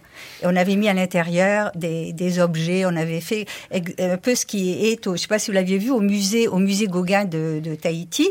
Il y a la reconstitution par des Syriens de cette maison euh, euh, à une échelle euh, la moindre, tu vois. Et voilà. Et bon, ils l'ont, ils l'ont pas déplacée, ils l'ont détruite et refaite. Et pour moi, elle manque d'âme. Voilà. Parce que d'abord, elle est vide là-haut, il n'y a, plus rien. Et bon. Euh, J'aimerais revenir sur euh, euh, les raisons de Gauguin. Philippe, tu as, tu as très bien dit de, de son départ euh, des, des Tahiti pour, pour les marquises. Bien sûr, il en avait ras-le-bol des marquises parce que c'était devenu trop, Tahiti. oxy- trop occidentalisé, bien qu'à Mataïa, je pense pas qu'il ait eu, il avait l'électricité. Bon, mais il est allé, il, il a cherché, mais alors, il avait cette idée d'aller aux marquises depuis, depuis son premier séjour. Il voulait y aller, puis bon, il, est rentré en France. Et dès qu'il est arrivé à Tahiti, en 95, c'était pour partir pour les marquises. Mais pour différentes raisons, il est resté à Tahiti euh, parce qu'il en a eu l'occasion. euh, voilà, ce serait trop long à expliquer. Il est donc euh, resté. Il a fait, il a fait des chefs-d'œuvre à Tahiti aussi, mais il a connu des périodes très difficiles. Il a été journaliste. Il a, il a fait de la politique avec Cardella, était voilà bon euh, pour le parti catholique et le parti français, et, et surtout il ne peignait plus. Il était devenu un peintre du dimanche, il le dit lui-même, il peignait des tournesols. Un hommage à, à- Van Gogh, euh, quand même, très beau tableau. Mais en 1900, il n'y a aucun tableau de- daté de 1900. C'est terrible ça. hein. Et il est parti donc en septembre 1901 et pour les marquises. hein, et, et lors de leur corps, euh, dont la chanson parle, qui est un, très beau tableau de Gauguin qui est au, musée d'Orsay, date de 1901. Mais on ne sait pas, il n'y a aucune, au- au- aucune certitude qu'elle ait été faite à Tahiti ou aux marquises. Moi, je pense que c'est aux marquises puisqu'il peignait plus à Tahiti, mais je n'en ai aucune preuve. Par contre, tous les autres tableaux, il y en a une cinquantaine qu'il a fait, qu'il fait aux marquises avec des chefs-d'œuvre euh, qui, sont très connus le guet, le sorcier, les cavaliers sur, sur la plage, euh, voilà, la femme à l'éventail euh, et des maternités, parce qu'il il a eu un enfant aussi aux marquises après en avoir eu un à Tahiti. Ah non, mais je reviens, oublié pourquoi il est parti pour les marquises. Donc, euh, il y a surtout une quête, une quête d'ailleurs qui, a marqué toute sa vie. Et, dès, dès, dès, le départ, il cherche un ailleurs primitif. Il se dit lui-même à moitié sauvage, sauvage du Pérou, et il va, il va vers, vers, vers des contrées, des contrées sauvages. Hein, il est allé euh, en Martinique. Sauvage du Pérou, parce que dans sa jeunesse, il, a été, il a été euh, au Pérou. Ah, il a du sang, il a du sang péruvien. Évidemment, euh, via, via, sa, les Tristan y Moscoso et Flora Tristan. Qui, Alors, il, revendique hein, sa filiation là. Alors pour, pour que les auditeurs ne soient pas surpris, je, je précise Paul Ledon que vous me tutoyez, mais vous habitez une bonne partie ah, de l'année à, à Tahiti. et c'était pas réalisé. C'est évidemment. je suis désolée. Évidemment, en Polynésie. Je reviens au vous. Tout le monde se tutoie. En, Polynésie, voilà, le vouvoiement n'existe pas. Si, maintenant, oui. oui. Très rarement. je voudrais qu'on reste à la maison du Jouir. Euh, vous nous avez amené un peu loin, là, Paul Ledon. Je voudrais donc mm. qu'on reste à la maison du jouir. Et vous écrivez dans votre livre, et lors de leur corps, que les fameux euh, panneaux sculptés polychromes qui en est l'entrée mm. Mm. sont ce que vous appelez, entre guillemets, une œuvre révolutionnaire, dont je vous cite, les lignes, le mouvement des formes colorées, formes rudes, grossièrement taillées, déformées, vont bouleverser l'art moderne. Est-ce que vous ne vous enthousiasmez pas un tout petit peu trop? Non. Et je vais vous expliquer pourquoi je dis non. C'est parce que dès le départ, il a été, pas seulement aux marquises, il a été marqué par l'art primitif, justement.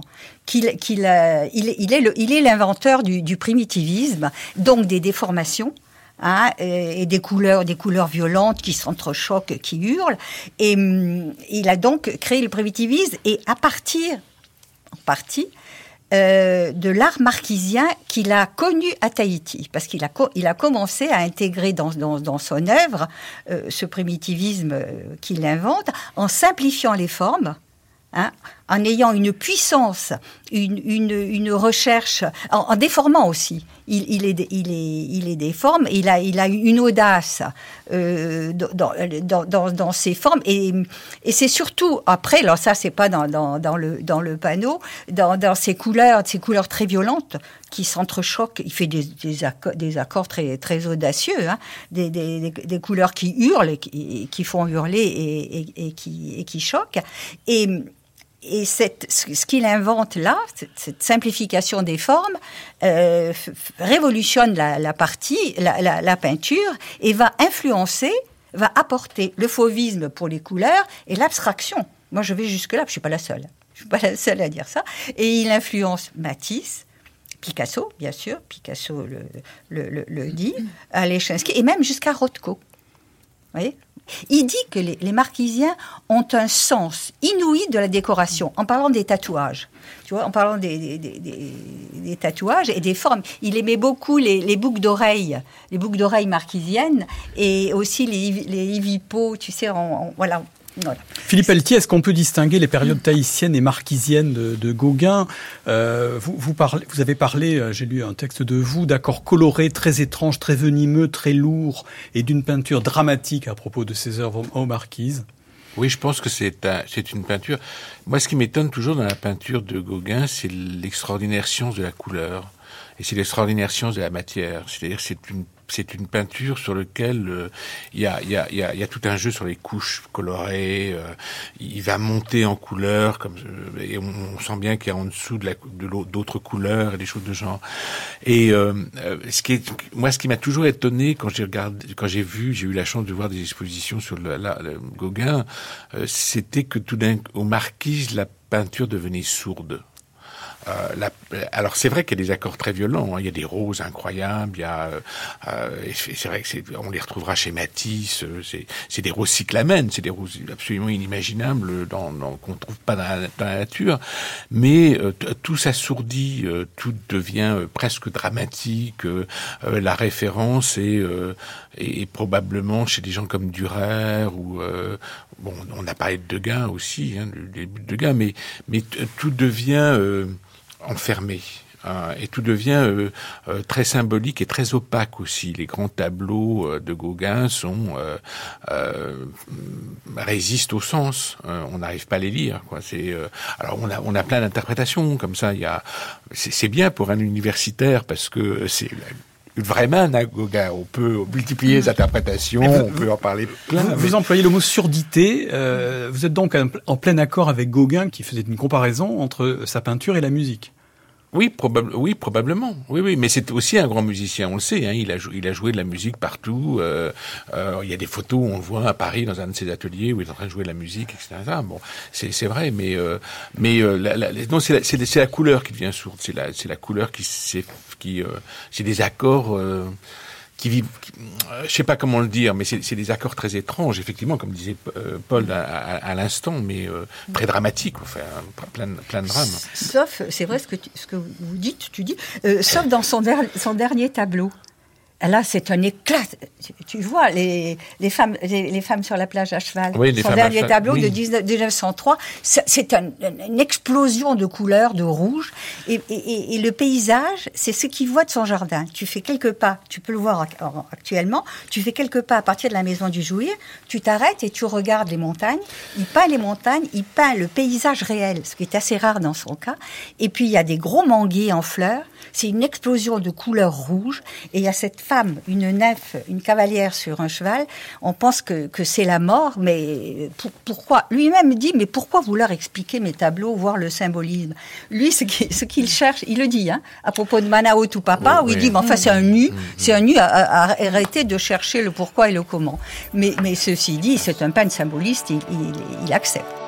La femme à la fleur, quand tu dans la grande cabane qu'il a fait construire à Iva là où il mourut.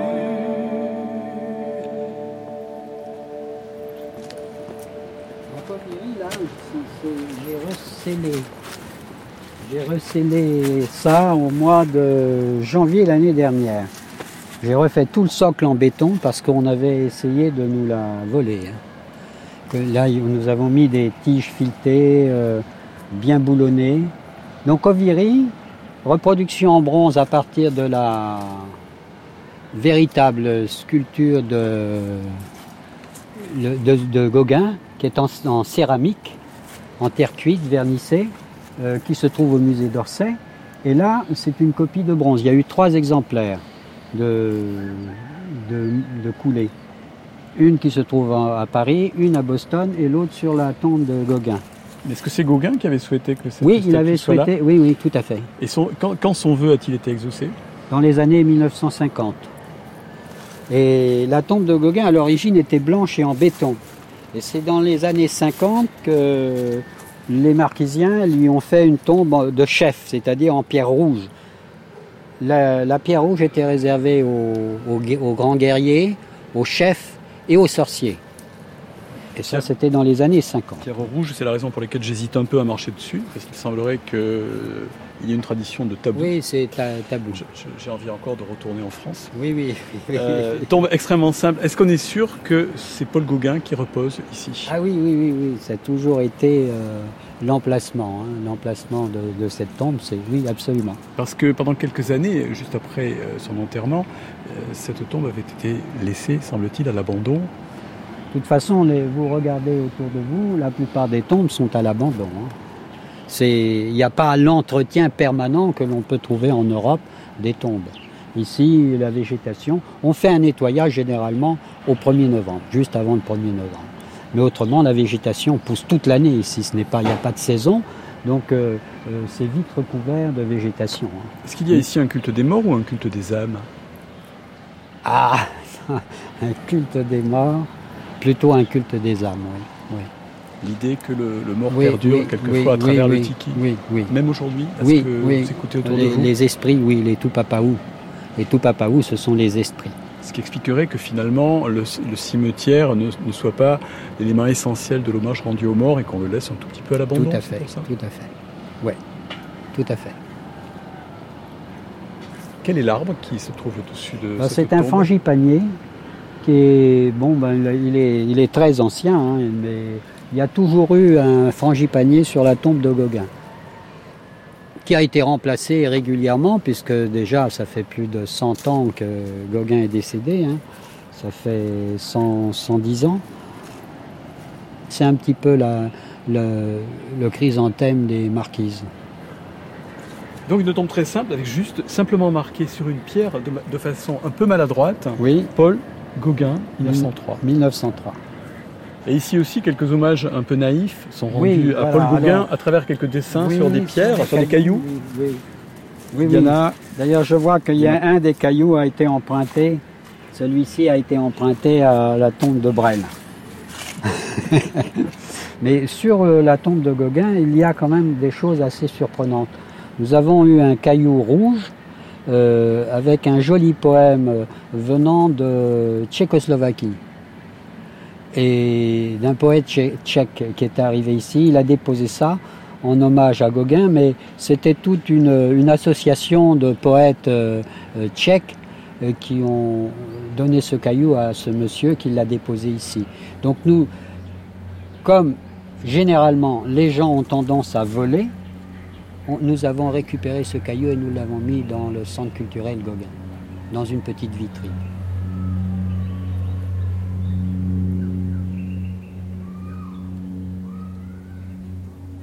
Nous étions euh, à l'instant avec notre guide d'Ivaoa, André Lecambras, sur la tombe de Gauguin. Euh, Dominique Agnel, comment les Marquisiens perçoivent-ils euh, cette dévotion des touristes qui se rendent en masse, enfin lorsqu'ils débarquent sur euh, la tombe de Gauguin et aussi celle de Brel d'ailleurs? Très mal. Très mal, ils supportent pas. Ils disent tout le temps, nous ne sommes pas qu'un cimetière. Pourquoi voulez-vous voir uniquement le cimetière? Tous les touristes cherchent la tombe de Brel et de Gauguin. Mais curieusement, Gauguin est l'un de- des artistes qui a le mieux perçu euh, l'esprit, l'âme, la couleur, le- toute la force des, des marquises, et les marquisiens ne l'aiment pas.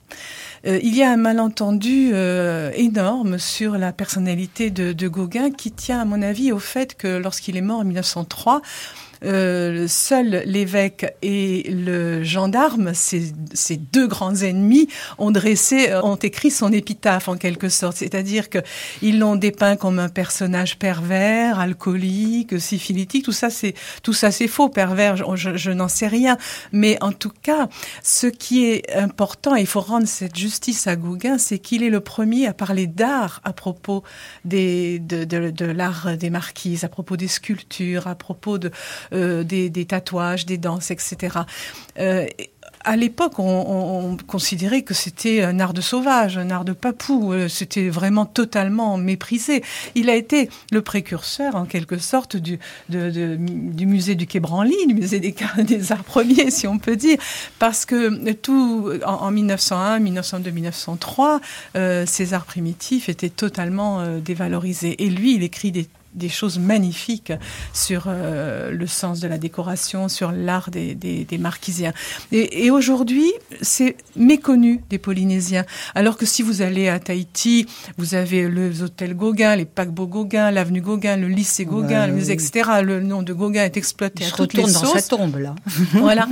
Et en même temps, euh, je, je trouve qu'il est méconnu. Et puis il y a des, des personnalités euh, athaïsiennes euh, qui vraiment sont encore aujourd'hui très ont des propos très violents contre euh, Gauguin. Oui, c'est invraisemblable. D'ailleurs, ce qu'on peut raconter et dire qu'il a qu'il a fait que copier, c'est aussi alors alors qu'il a restitué. Tu vois, tu dis tu disais qu'il est un, précurseur du, du Cré-Branly. Moi, je dis que c'est c'est c'est un, précurseur donc du primitivisme qui est à l'honneur au, au Cré-Branly et en même temps du nationalisme polynésien parce qu'il a fait prendre conscience au- du, renouveau culturel euh, aux, Marquisiens. Et j'ajouterais que euh, le folklore euh, des, festivals des arts, au début, on pouvait penser que c'était du folklore. Et Philippe Dagen, qui a été un des, premiers festivals, a écrit un grand article dans le, dans le Monde où il dit que c'est folklorique. Il n'y avait pas de tatouage encore. Il se tatouait à l'encre de Chine. Alors là, c'était du folklore. Mais depuis 20 ans, euh, c'est de plus en plus pour moi authentique. En tout cas, Paul Lodon, si on veut savoir plus sur euh, Paul Gauguin aux Marquises, je, renvoie nos auditeurs à, votre livre et lors de leur corps. Et avant de nous quitter, je, me tourne vers Pierre Otino. Euh, Pierre Otino, vous rentrez des, Marquises. Vous avez euh, peu ou prou travaillé avec la mission qui œuvre sur le dossier de classement euh, des Marquises au patrimoine mondial de l'UNESCO. Quel est, euh, très brièvement, l'objet de ce classement? Euh, d'abord, ce n'est pas un classement. Euh, le classement, c'est le pays, c'est la France, c'est le pays de Polynésie française oui. qui peut faire un classement. Donc, c'est une inscription. L'inscription, pardon, au patrimoine mondial voilà, de l'humanité. Patrimoine mondial. Donc, donc, donc, donc j'y travaille avec bien d'autres personnes. Il y a eu des tas euh, d'experts, de spécialistes, à la fois extérieurs aux marquises et intérieurs aux marquises, dans le sens où il y a eu des tuhukas, donc des, des spécialistes marquisiens qui ont participé pour le, le, le choix des sites, la définition de ce qui leur semblait important. Là, je reviens des marquises, mais parce que j'ai travaillé euh, avec les, les, les aires marines. Les aires marines. Les aires marines, parce que justement le classement, l'inscription donc UN, UNESCO, ce sont des, sont des, zones marines. Oui, ce sont les, les zones marines. Mais, mais, pour en revenir au classement, disons, à l'inscription à l'UNESCO, euh, les marquises vont être inscrites en tant que bien mixtes c'est-à-dire autant culture que nature, et il, y a, il va y avoir plusieurs sites de choisis.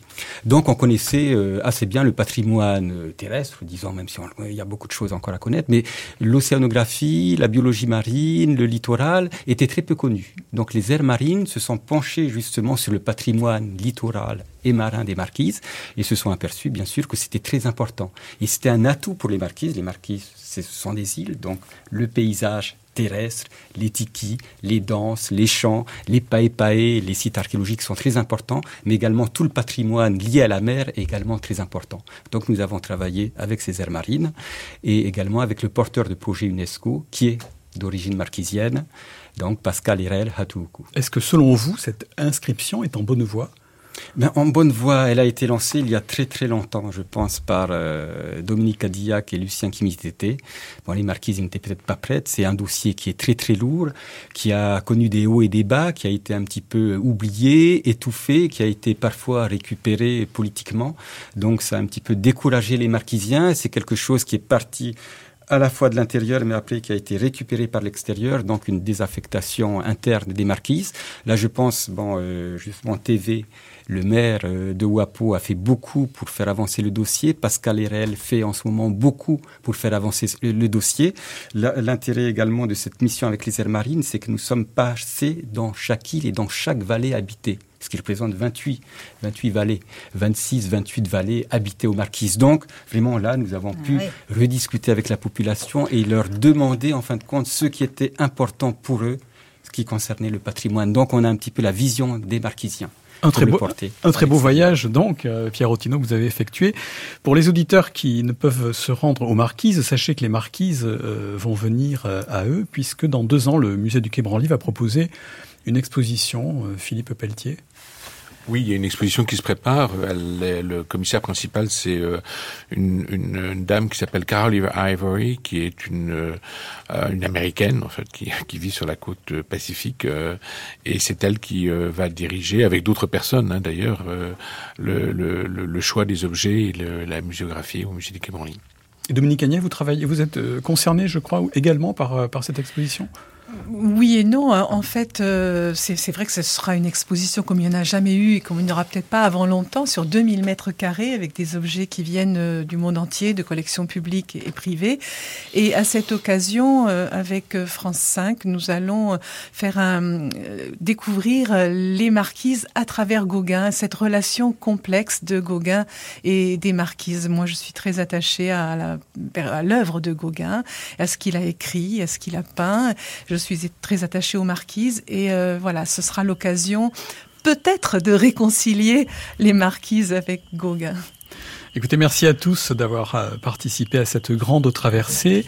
Et avant euh, de nous quitter, je vous propose d'écouter une nouvelle fois Joseph Caillat, chanteur, élu, fervent défenseur de la culture et chantre des marquises.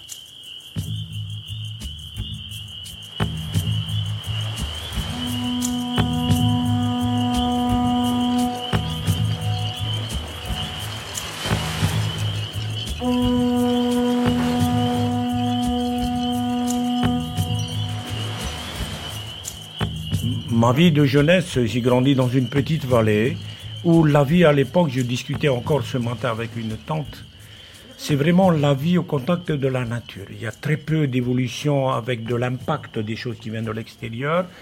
C'est euh, les premiers pas vers la connaissance au travers de la petite école de la vallée. Tu t'imagines en 1966 un enfant qui est né dans son, son île avec les moyens de l'époque et puis franchir pour la première fois la porte de la connaissance avec euh, un enseignant originaire de l'île de Wapo, apprendre à compter, apprendre à écrire des mots, apprendre la langue française, mais qui maîtrise déjà sa propre langue.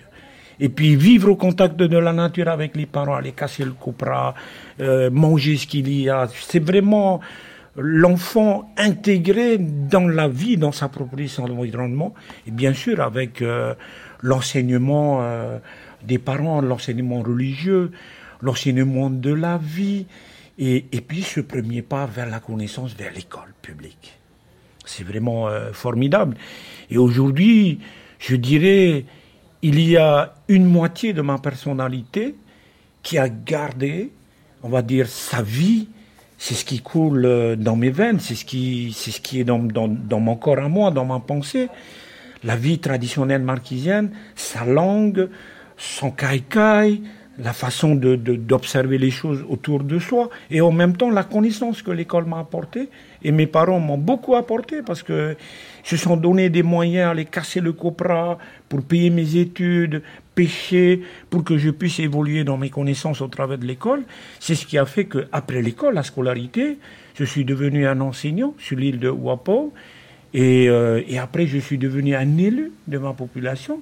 Voilà un petit peu ce parcours parti de tout et de rien, des connaissances, en allant à l'école d'un petit village où il n'y a qu'une soixantaine de personnes, et arrivé au stade où je suis aujourd'hui, je remercie euh, tous les esprits marquisiens et mes parents et la population de Ouapo et l'éducation que j'ai eue au travers euh, de toute ma jeunesse, ce qui a fait que ma personnalité aujourd'hui, j'ai une moitié qui est marquisien, j'ai une moitié euh, français, je dirais, de de nationalité française qui fait un tout que je suis marquisien français. Je discutais avec une famille ce matin. J'ai dit, mais si, dis-moi un petit peu, à l'époque, quand tu étais dans la petite vallée, il y a une golette qui arrive une fois tous les trois mois, c'était quoi la vie? C'était quoi la vie? Est-ce que pour toi, la vie de l'époque a vraiment un sens? Ou as-tu euh, vu quelque chose qui a bouleversé complètement la vie euh, que nous avons aujourd'hui? Elle a pleuré. M'a dit Joseph, la vie de l'époque, qu'est-ce qu'on était heureux? On n'a pas besoin d'argent pour vivre. On ne paye pas le téléphone, on ne paye pas l'Internet.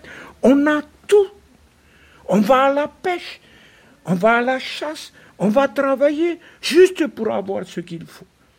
Juste pour avoir ce qu'il faut. Aujourd'hui, tu n'as pas d'argent, mais tu crèves de faim même à Wapo.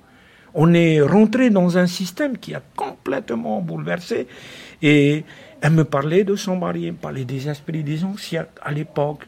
Voilà, beaucoup de choses se faisaient et qu'on faisait avec les forces de la nature, la générosité de la, nature, que tu crois en bon Dieu ou que tu ne crois pas.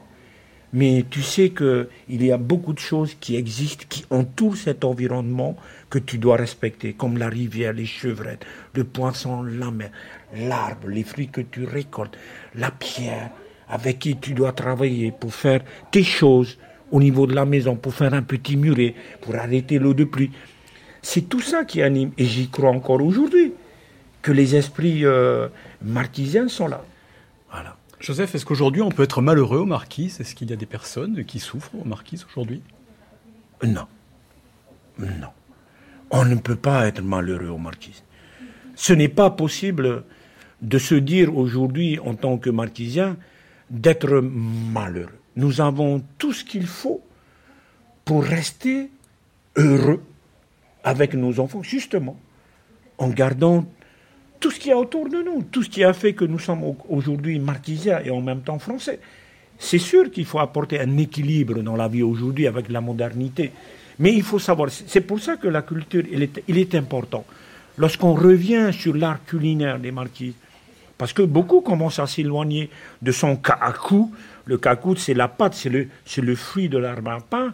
Et c'est le mayoré, c'est le cacou, c'est le popo et c'est le poisson, de ne pas laisser euh, son alimentation. C'est ce qu'il y a autour. Nous n'avons pas de riz, nous n'avons pas de spaghettis, nous n'avons pas de blé, de farine. Par contre, avec le ourou, on peut faire de la farine, on peut faire de la pâte. C'est vraiment ramener les consciences politiques, parce que ce sont les politiques qui décident, vers, vraiment vers les fondations de la vie au quotidien. C'est pour ça que beaucoup de marquisiens aujourd'hui reviennent vers la source, c'est-à-dire qu'il y a une terre qui peut produire beaucoup de choses, qui peut nourrir des familles, même si on ne gagne pas beaucoup d'argent. Merci pour vous euh, qui êtes venus de très loin pour euh, venir euh, partager, partager avec moi et partager avec l'ensemble de la communauté marquisienne, l'ensemble de la communauté de cette planète qui nous écoute, de la nation française et puis de la technicité de partage, quoi, euh, de l'oralité venant de mon petit caillou euh, de mon archipel des Marquises, du marquisien que je suis, Joseph Kaya Teko Hioto. Merci beaucoup. Koutau nui,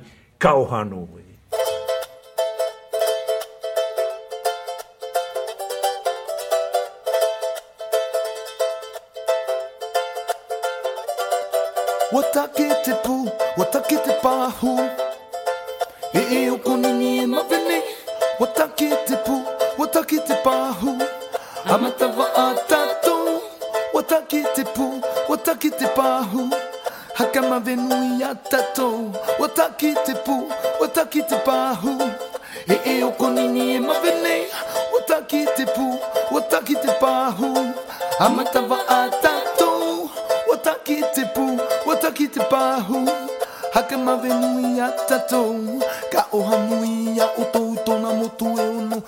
Cette troisième escale de notre grand traversée aux îles Marquises euh, s'achève. Merci à Paul Laudon, écrivain et spécialiste de Paul Gauguin. Merci à Dominique Agnel, euh, réalisatrice qui a longtemps vécu aux Marquises. Merci euh, à Philippe Pelletier, conservateur en chef au musée du Quai Branly. Merci enfin à Pierre Otino, euh, archéologue à l'IRD.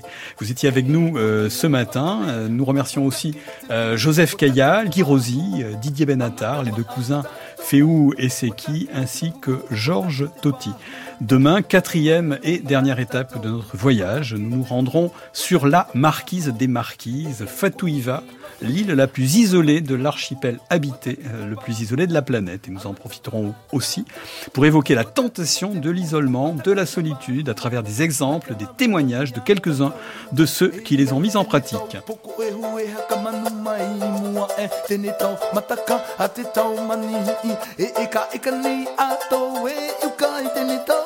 Merci également à, à nos partenaires, Air Tahiti Nuit, la compagnie polynésienne de transport maritime qui arme la Nuit et l'Office Tahiti Tourisme. Recherche Ina Haute-Vassan, prise de son à Paris Jean-Michel Coqui. Cette grande traversée en partenariat avec le numéro d'été de Beaux-Arts Magazine vous était proposée par Jean-Paul Taillardas et François Test. Pour la réentendre ou la télécharger, une adresse, le site franceculture.fr sur lequel vous trouverez également des compléments de programme, des références et des informations pratiques.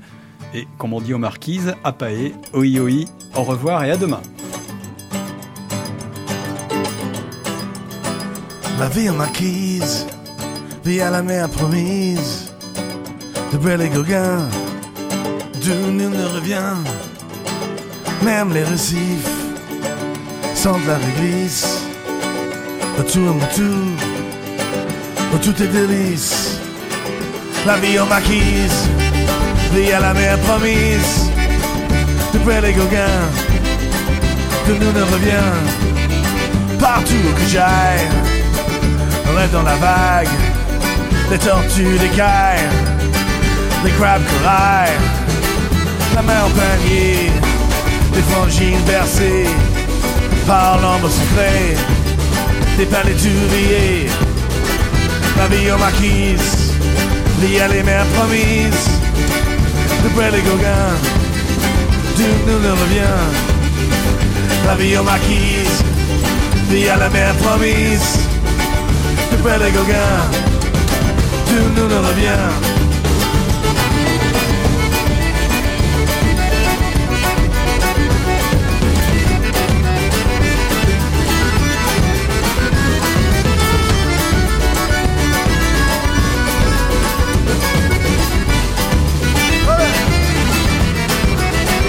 C'est la tempête, fuyant l'habitude, suis la goélette, ouest longitude. Et si l'homme est une île, comme dit le poète, sans toi ce n'est plus qu'une île déserte. La vie aux marquises, via la mer promise, de belles Gauguin, d'où nous ne revient. La vie aux marquises, via la mer promise, de belles Gauguin, d'où nous ne revient.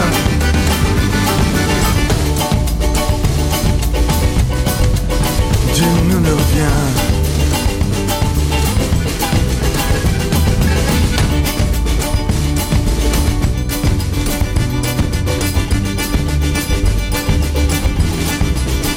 La vie aux marquises, via la mer promise, trouver les Gauguins. Tout le.